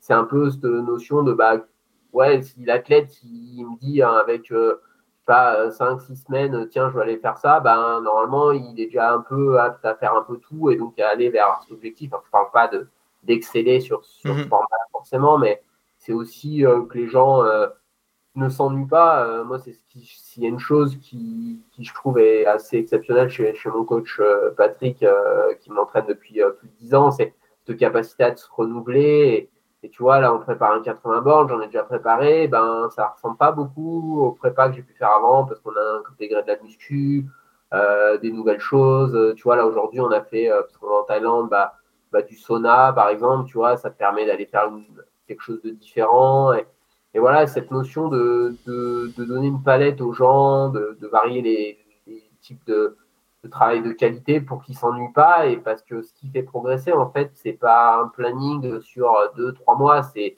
si l'athlète il devient passionné qui s'entraîne pendant des années bah là il progresse. Et mhm. presque envie de te dire quoi qu'il fasse. Très bien. Steph de ton côté euh, tu nous as dit tout à l'heure que tu suivais Elias Kadi euh, qui a fait troisième de la TDS euh, première question quand as-tu commencé à, à, suivre des athlètes en tant que coach? Et qu'as-tu mis en place euh, avec Elias euh, et nous expliquer un petit peu la relation avec Elias que, que tu as? Oui, bah, bon, euh, moi j'ai été inspiré pas mal par Julien quand même, rencontre, mhm. au niveau coaching, puis ensuite, ensuite par Nico, et je trouve qu'ils sont très complémentaires les deux. D'ailleurs, j'avais demandé à Julien de me faire une, une, petite prépa pour les championnats du monde de raquettes. Et ça montre aussi le fait que j'aime bien varier, parce que les approches sont différentes et les personnes sont différentes. Voilà, mais bon, ils, se, et donc, du coup, les, les, les deux, euh, je m'en inspire dans le coaching parce que j'aime bien la manière de, de, voir les choses. Et j'ai commencé, euh, bah, j'entraînais à Gap, en fait, euh, au club de, de, trail, au club de triathlon. Et puis ensuite, c'est la CTR ici, dans les, en Provence-Côte d'Azur, c'est Laurence Vivier. Laurence Vivier, qu'on salue. Voilà, qui m'avait demandé parce que j'avais fait, j'ai fait STAPS, j'avais passé des diplômes fédéraux en athlète, puis en foot, puis en tennis et tout, donc j'avais quand même une base. Et du coup, euh, j'ai passé le diplôme, j'ai passé le CQP, ça m'a plu, et puis voilà, j'ai changé, et puis après j'ai commencé à suivre des athlètes euh, euh, de différents niveaux, dont Elias en fait, que j'avais repéré sur une course, il était deuxième derrière moi au trail de la Sainte-Bob. Il n'y avait aucun entraîneur, il faisait n'importe quoi, il faut le dire. Et, voilà, puis c'est devenu un ami, on avait fait le Mont Blanc derrière, et de, de là, en aiguille, j'ai fait des plans. Et en fait, euh, je pense que ça marche bien euh, parce qu'on est très proche, c'est vraiment comme un frère, en fait, Elias. Et du coup. Euh, il, est de chez, il, est, il est de la région, il est de Gap. Mhm. Il, a fait du foot aussi, beaucoup. et il a vraiment le même état d'esprit que nous. Et du coup, voilà, je pense que quand tu es proche comme ça de quelqu'un, ça peut marcher ou ça peut ne pas marcher du tout. nous, ça, je trouve que ça marche bien. En tout cas, il a une, une progression importante sur les trois dernières années et je pense que c'est pas terminé. et voilà, donc du coup, je fais des plans à la semaine. et puis on s'entraîne aussi beaucoup ensemble. Là, on vient, de faire un footing. On est parti en Norvège ensemble, on fait pas mal de raquettes. je l'ai suivi sur toutes ses compétitions. Elle a gagné le Trail du Ventoux, mais le 72 km. Il a fait troisième à Maxi Race. Là, j'ai fait aussi son ravito avec son père et son frère. Une bonne petite équipe de, ravitailleurs, on s'amuse bien. c'est ça aussi, euh, de voir, euh, de voir autre chose que la, que, que la compétition en tant qu'athlète, mais le, faire en tant que, ravitailleur ou entraîneur, c'est cool aussi. Euh, et puis sur la TDS aussi, et, voilà. je pense que c'est quand même vraiment il est au Team Salomon, mais euh, c'est quand même l'avenir du, trail. en tout cas, il, peut en faire partie s'il met les choses en place. Il y a vraiment des qualités euh, importantes. Ouais, puis je, pense que ce qui est aussi important, c'est, euh, on parle souvent des résultats, mais c'est aussi est-ce que on fait grandir les gens en fait dans la pratique, parce que bah forcément, quand on a un peu plus d'expérience de la vie, pas qu'on sait mieux que les autres, mais on a un peu plus d'expérience, on a un peu plus de recul, et c'est aussi transmettre ça le sport, c'est formidable, ça te donne plein de choses. Et en fait, euh, ce qui compte, c'est pas juste de prendre, c'est aussi de redonner quand tu as, reçu des choses. Et je pense que c'est aussi ça le rôle euh, qui peut être d'entraîneur, mais aussi, euh, moi, dans ma pratique d'athlète, de, voilà, de partir en stage, pas forcément qu'avec des athlètes expérimentés, mais aussi avec des plus jeunes, pour leur transmettre, pour leur donner envie de, de voir aussi que bah, tu peux t'épanouir là-dedans et, de et ouais, des, super, euh, de faire des entre guillemets des meilleurs humains et que le sport serve à ça et que, oui, bien sûr, alors si tu veux vivre de ton sport, il faut réussir, mais faut avant tout euh, voilà, avoir euh, cette notion d'aimer ça. Moi, j'ai un peu la relation que, que Steph avec Elias, j'ai un petit peu avec Sylvain Cachard. C'est voilà, c'est pas juste gagner, c'est aussi être là quand c'est plus difficile. il a fait des courses aux US, c'était pas des c'était pas des pertes de ouf par rapport à son titre de champion d'Europe, mais c'est quelque chose qu'il aurait été incapable de faire, je pense, il y a un an, dans, dans, le contexte un peu psychologique dans lequel il était, de fatigue aussi physique. Euh, voilà, il avait perdu un de ses proches et, et malgré tout, bah, il était présent. Et c'est aussi ça de dire, ben voilà, ça, est-ce que est-ce que j'ai réussi à amener quelque chose? Et ben, je sais pas si c'est sur le plan de l'entraînement, mais sur le plan de l'humain, ça, je pense que ça a été un, un vrai plus et c'est ça qui te nourrit aussi en tant que toi, euh, être humain, quoi. Faire grandir les hommes plutôt que les athlètes, quoi. Ouais, voilà. Et puis s'ils grandissent en tant qu'hommes, eh ben, ils grandiront en tant qu'athlètes. Il n'y a, mm. a, pas photo. Très bien. Stéphane, on passe aux questions, euh, questions euh, euh, dures, alors dures entre guillemets. Hein. Est-ce que tu peux nous donner ton pire souvenir de trail ou de raquette?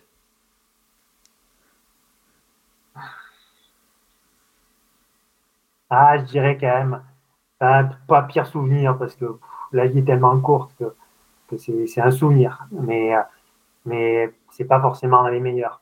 Euh, C'était le championnat de France en 2013 à Gap, de trail. J'aurais dit ça. ouais, ouais, parce qu'en fait, euh, on avait gagné à Simidé avec Seb Speller et moi j'étais vraiment en forme. J'avais gagné Dubaï Salomon derrière. Peut-être que j'avais fait une erreur d'ailleurs d'aller là-bas. Et au championnat de France, c'était quand même l'un des favoris. Et c'était chez moi, c'était le premier championnat de France de trail. Et, je voulais tellement bien faire aussi. Et j'avais mis un kawaii euh, dans la montée, tout ça. J'avais transpiré, j'avais si. Et j'ai dû abandonner. J'ai fini chez les pompiers euh, sur la course. Alors que bah, je pense qu'il y avait le potentiel pour jouer devant, en tout cas. C'est Seb qui avait gagné. Et ce jour-là, ouais, ça avait été vraiment très difficile. Et maintenant, avec le recul, voilà, ça, ça allait carrément moins. Mais Qu'est-ce que tu en as retiré? J'en ai retiré que qu'il faut pas mettre de kawaii, euh, faut pas avoir froid. Je veux tellement bien faire. Je me rappelle dans la nuit, j'avais très peu dormi parce que je réfléchissais aux chaussures que j'allais mettre le matin. Je me rappelle qu'il pleuvait dans la nuit. Tu te rappelles, il pleuvait, il pleuvait. Et je connaissais le parcours par cœur. J'avais amené Nico, Patrick Bringer. Ah non, il était vraiment super fort, quoi, parce que je pense que ah, moi, j'avais fait, euh, j'avais dû faire 5, 6. Ouais, 5, je crois. 5, je crois. Euh, voilà, et j'étais clairement moins fort que Steph, quoi. Euh, et non, il était, enfin, il avait amené plein de monde sur le parcours, et ouais, à chaque fois, surtout dans les bosses longues et tout, il était vraiment, vraiment bien. Et ce que moi, j'en retirerais après, c'est une expérience, c'est que dans le sport, tu vois, ça arrive à d'autres athlètes, c'est que tu vois, souvent, quand tu es relativement jeune, tu rates une fois, tu ah, c'est pas grave, je suis jeune, ça va revenir. en fait, des fois, ça revient pas, ça dépend des, itinéraires de vie, mais ouais, euh, bon, déjà, un championnat à domicile, c'est pas tout le temps, mais, mais des fois, bah ouais, tu as, eu le super pic de forme, et puis après, bah, en un an ou deux, le niveau, il peut monter d'un coup, et toi, tu n'as pas forcément cette capacité à faire le, le jump. Euh, donc, euh, ouais, c'est un peu ça dans le sport, faut pas toujours prendre quand il y a à prendre. Même si, bon, après, oui, maintenant, avec le recul qu'on a, on se dit, c'est pas très grave, c'est juste un abandon, mais c'est vrai que sur le coup, c'est, voilà, tu, ça se représente pas, pas à chaque fois, quoi. Bah, il y avait Patrick aussi qui était euh, monstrueux cette année-là et il s'était fait une entorse, je crois. Ouais, exact. Mais euh, ouais, ouais, c'est, c'est vrai que quand c'est à la maison, c'est toujours délicat parce que tu n'as pas le recul nécessaire en 2013. Euh, voilà, j'étais, j'étais quand même jeune encore en 2013. Et du coup, tu vas tout prix réussir, tu as ta grand-mère qui vient te voir, tu as tes parents, tu connais les chemins par cœur, mais je connaissais le parcours par cœur et je l'adorais ce parcours et à vouloir trop bien faire et à trop se mettre de pression, bah, en fait, euh, bah, en fait voilà quoi. Et puis la veille de la course, j'étais dans tous les sens, à droite à gauche, alors tu me reposais, j'avais pas cette expérience-là. C'est sur la Gap en Sur la Gap en ouais. Et c'est là que tu te rends compte quand même que c'est un tout autre niveau, hein, mais les mecs sont, sont aux Jeux Olympiques, au Tour de France, qui sont vraiment des stars et qui gagnent tout le temps et tout, ils ont quand même un gros mental quoi. Euh, quand tu vois Usain Bolt, quand tu vois même les, les joueurs de foot, moi je suis très foot, mais on est toujours en train de critiquer les, Neymar, Mbappé et compagnie, mais ils ont quand même un sacré mental, les mecs. Euh, surtout pour se détacher, de, se détacher de tout ce qui se passe autour d'eux, c'est clair que là, on est quand même sur des. Notre petite sphère, mm. enfin voilà, c'est pas toujours euh, évident quand tu es jeune et quand tu débutes. Euh, et eux, alors voilà. Et c'est ça peut-être qu'avec Nico, on essaie d'apporter dans nos coachings, c'est que voilà, on essaie d'avoir ce, recul, euh, cet état d'esprit-là qui permet peut-être de gagner du temps et des années euh, d'expérience, pas sur le plan euh, physio, mais sur le plan mental et recul sur la vie et, cette fameuse phrase qu'on dit souvent, ceci passera aussi en fait. Mhm. C'est-à-dire que bah, ouais, puis ça passera quoi. voilà. Donc moi c'est ce que j'essaie de dire à Elias et j'entraîne aussi Jules Delabel, là, un jeune aussi qui est, qui est, pas mal et voilà et et avoir cette capacité-là à revenir sur le moment présent et surtout prendre du recul sur ce qu'on est en train de faire. parce que ce qu'on mm. fait, c'est que courir, quoi. être un pied devant l'autre euh, en montagne. Tout à fait. Euh, ton plus beau moment de trail ou de, ou de course en, raquette? Eh, ben, C'est vrai que la simidée là, avec Seb Speller, euh, c'est un, ah bon moment de partage. Ouais, parce que moi, c'était la première fois que je faisais aussi long. J'étais parti à l'arrache, mais complet. Et puis, euh, c'est vrai qu'en boss, euh, cette année-là, j'étais énorme. J'étais arrivé avec 5 minutes d'avance sur Seb au sommet, alors j'en avais 7 de retard euh, au 15e kilomètre. Et comme il y avait de l'altitude, c'était trop bien pour moi. Lui, il venait de l'Alsace, donc c'était compliqué. Ouais, puis du coup, j'ai ouais, idée quand même en 2013, c'était beau. Et puis en 2018, j'avais gagné le championnat du monde de raquette en Espagne devant Joe Gray. Et je lui avais planté 1 minute 15. Et là, j'étais vraiment trop bien aussi je m'étais bien préparé, c'était en altitude, il y avait des conditions difficiles. Et d'autant que lui, il avait fait une 0,3 une semaine après sur semi. Donc euh, j'étais quand même assez content de lui avoir planté euh, plus d'une minute. Et puis j'avais gagné en 2016, je voulais regagner. Et c'était un moment particulier aussi, euh, point de vue personnel, 2018. Et voilà, c'est des petites émotions que tu vis voilà, de manière perso, même si c'est des c'est pas des grosses disciplines, mais c'est des bons moments. Et, et en fait, c'est ça que tu retiens. Quoi. Ton moment, qu'est-ce que je fous là? Ah, je vais pas te donner la définition.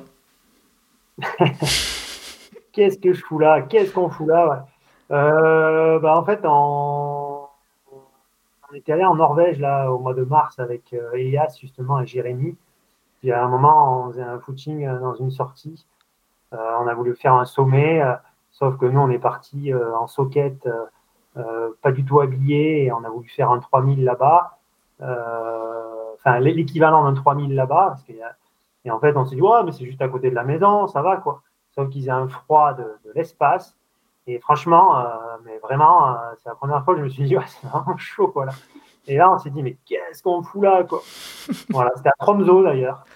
Ah, le pays de Kylian et de, de, Voilà, et on, a, on s'est dit, on va faire une, une Kylian, quoi. Sauf qu'on n'est pas Kylian, en fait. On est des gars pensés qui vivent à la ville. On vient un peu en montagne de temps en temps. Et, et on s'est fait un peu avoir par le temps et par, une expérience genre, c'est à 1000 mètres, ça va, quoi. C'est Charence, quoi. Et le, la fameuse phrase qu'on dit souvent, c'est horrible les doigts. C'est-à-dire qu'on a les doigts qui sont congelés. Et en fait, on, a dû dire cette phrase, mais peut-être 50 fois dans la sortie. Quoi. Ton moment extraordinaire, je précise le concept, c'est un moment lié au trail. Alors, on va agrandir à la course en raquette. Euh, unique, euh, particulier et dont tu te souviendras toujours, pas forcément le plus beau, mais le plus atypique. En, trail ou en raquette Ouais, peu importe. T'as le droit, toi, t'as le droit. Moi, j'ai une, montagne ici autour de chez moi qui s'appelle euh, Chailleul. Et on s'était fait un défi avec Elias l'année dernière d'y aller une fois par mois. On était allé 19 fois, du coup, dans l'année et chaque fois de manière différente. Et en fait, euh, j'adore être là-haut. Euh, quand on est là-haut à plus de 3100 mètres, il y a une vue exceptionnelle. Et, euh, c'est. C'est 1005 minimum hein, quand même pour y aller. Hein. Ah oui. Bah, c'est pas le petit sommet au-dessus de chez toi, tu fais hmm. ça à la porte du boulot, non. Ouais, c'est. Bah, nous, on faisait un peu le Chaillol comme euh, Jornet faisait le Mont Blanc, quoi, tu vois.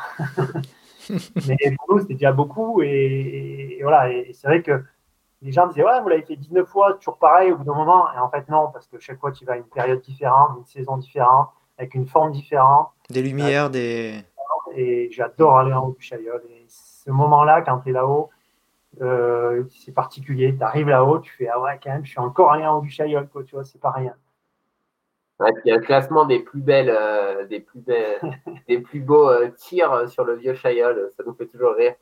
ceux qui ont mis de temps pour arriver au sommet parce que c'est c'est quand même un vrai beau sommet quoi. Tu, tu finis à plus de 3000. Euh, on a déjà vu des gens euh, de, très honnêtes sportifs on va finir difficilement euh, le, vieux Chailleul. On y passe à la Gapensim ou pas? Non. Non, non, non, Parce que j'ai fait la j'ai fait la Gapensim une fois, mais je me rappelle plus si on y était passé ou pas. Non, non, tu passes pas. C'est vraiment euh, dans le champ sort, euh, la station du Chaillol. c'est vraiment au bord des écrins. Tu as un programme exceptionnel sur tous les sommets des écrins quand tu es, es, au vieux Chaillol. C'est, euh, non, mais c'est un vrai beau sommet. C'est un 3000 assez accessible. Il n'y a, hmm. pas, a pas de passage technique, mais, mais c'est une sacrée rando. quand tu fais en randonnée, ça prend la journée. Quoi. D'accord. En, fait, tu as, une, une, cabane des Parisiens où tu es à 2007 et après, à la fin, tu es dans la rocaille. Euh, bon, maintenant, ils ont fait un petit sentier, mais euh, et de cette cabane des Parisiens jusqu'au sommet, franchement, tu fais jamais le malin parce que tu sais jamais comment ça va se passer. Voilà, et donc du coup, on a, on a fait un petit classement parce qu'il y a quand même des, des, des, beaux éclats, et on peut le citer d'ailleurs, parce qu'il a gagné la Gap en cime de 28 km, il n'y a pas longtemps. Il est, tu dois le connaître, il est du Sud, c'est Pierre Amadeo, il se reconnaîtra, qui a pour l'instant la palme du, plus, bel éclat dans la montée du Chaillol en de rando. C'était assez incroyable, il a d'une heure pour faire euh, quand même des parisiens au sommet. Mais voilà. Jérôme Blanc aussi, euh, au, cours de notre, euh, notre défi de la lavande à la glace, nous avait accompagné le deuxième jour. Donc, pour sa décharge, il avait déjà fait le pic de Bure, plus la, plus la liaison à mais, mais bon, Jérôme, il s'entraîne plus pour la course en montagne, il fait pas des gros volumes. Et ouais, je me rappelle, la descente avait été, avait été long pour lui ce jour-là. mais ça fait des souvenirs, tu vois, on en reparle. C'est, ça qui est beau dans le sport, c'est que tu as des souvenirs qui restent ancrés à vie sur des petits moments euh, presque anodins, mais parce que voilà, il y a ce petit truc en, plus qui, qui, reste. quoi. C'est clair. Steph, est-ce que tu euh, souhaiterais nous, alors je pense savoir qui est, euh, nous conseiller quelqu'un pour intervenir dans le podcast? Oui, bah, Elias, je pense qu'il mérite et il y aura plein de choses à te dire. il, est là, il est là, Elias, là, ou pas? Non, il est, il est parti. Ah mince, il est parti, dommage.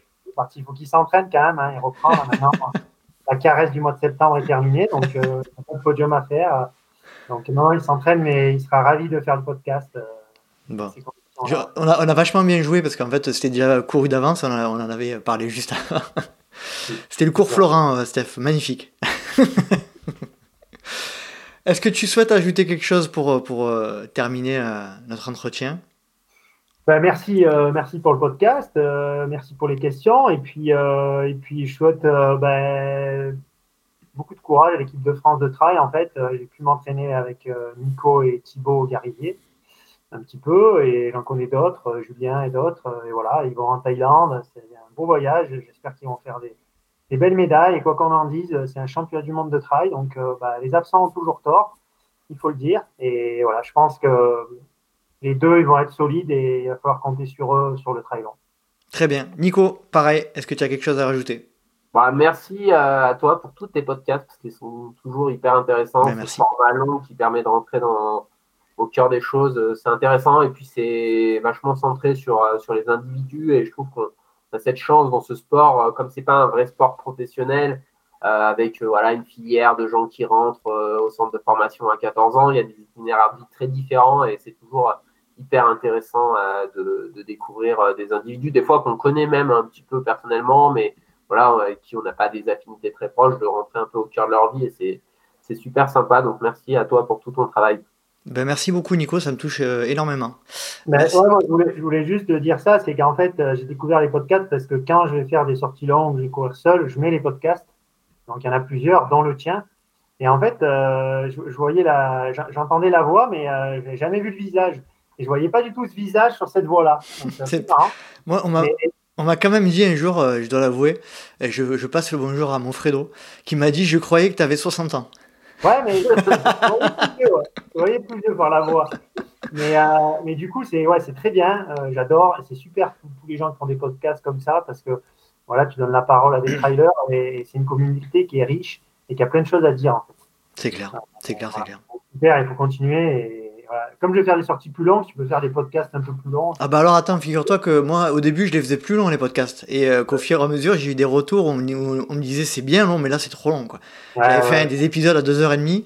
Attends, je regarde, on est à 1h30, tu vois, bon ça va encore, c'est raisonnable. Non mais c'est un bon format, je pense 1h30. Euh, c'est bien. après, après tu les écoutes en plusieurs fois mais... Euh, ouais, 1h30 c'est bien. Une heure, entre 1h et 1h30 je pense que c'est... c'est le format juste. Bon, Steph, puisque tu vas, tu, tu, vas pas passer à côté, on va faire les questions rapides. Ton plat favori après la course? Euh, Burger. Ah, bien, ça, ça me plaît ça.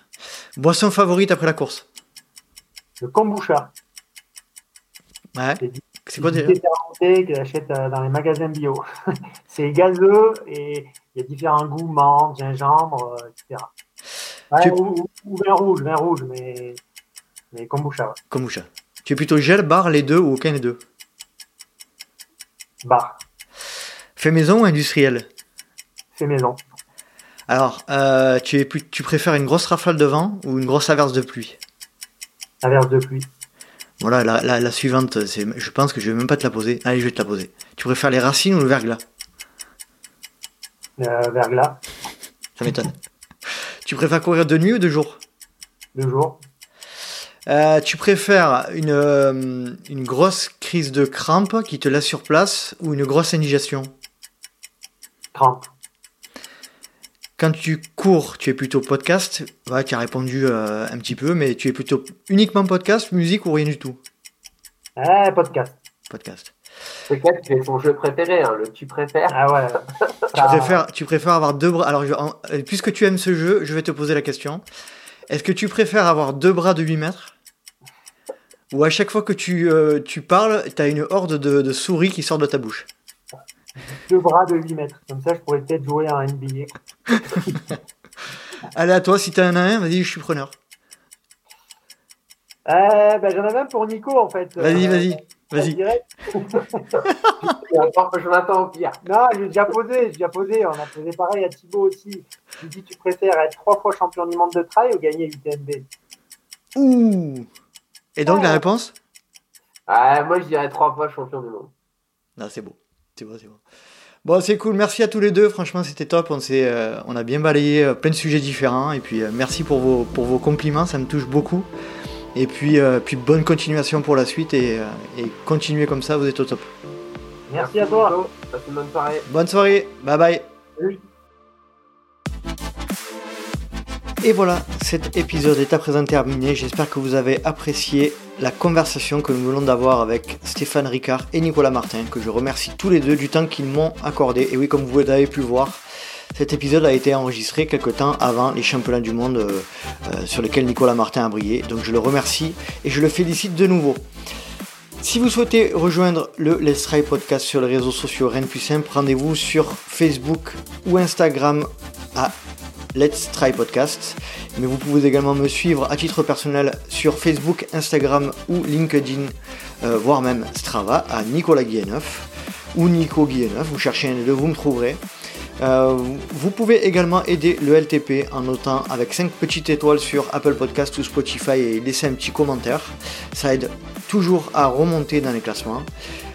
J'espère vous retrouver pour un prochain numéro du Let's Try Podcast. Et d'ici là, n'oubliez pas, si vous pensez que c'est impossible, faites-le pour vous prouver que vous aviez tort. Salut, salut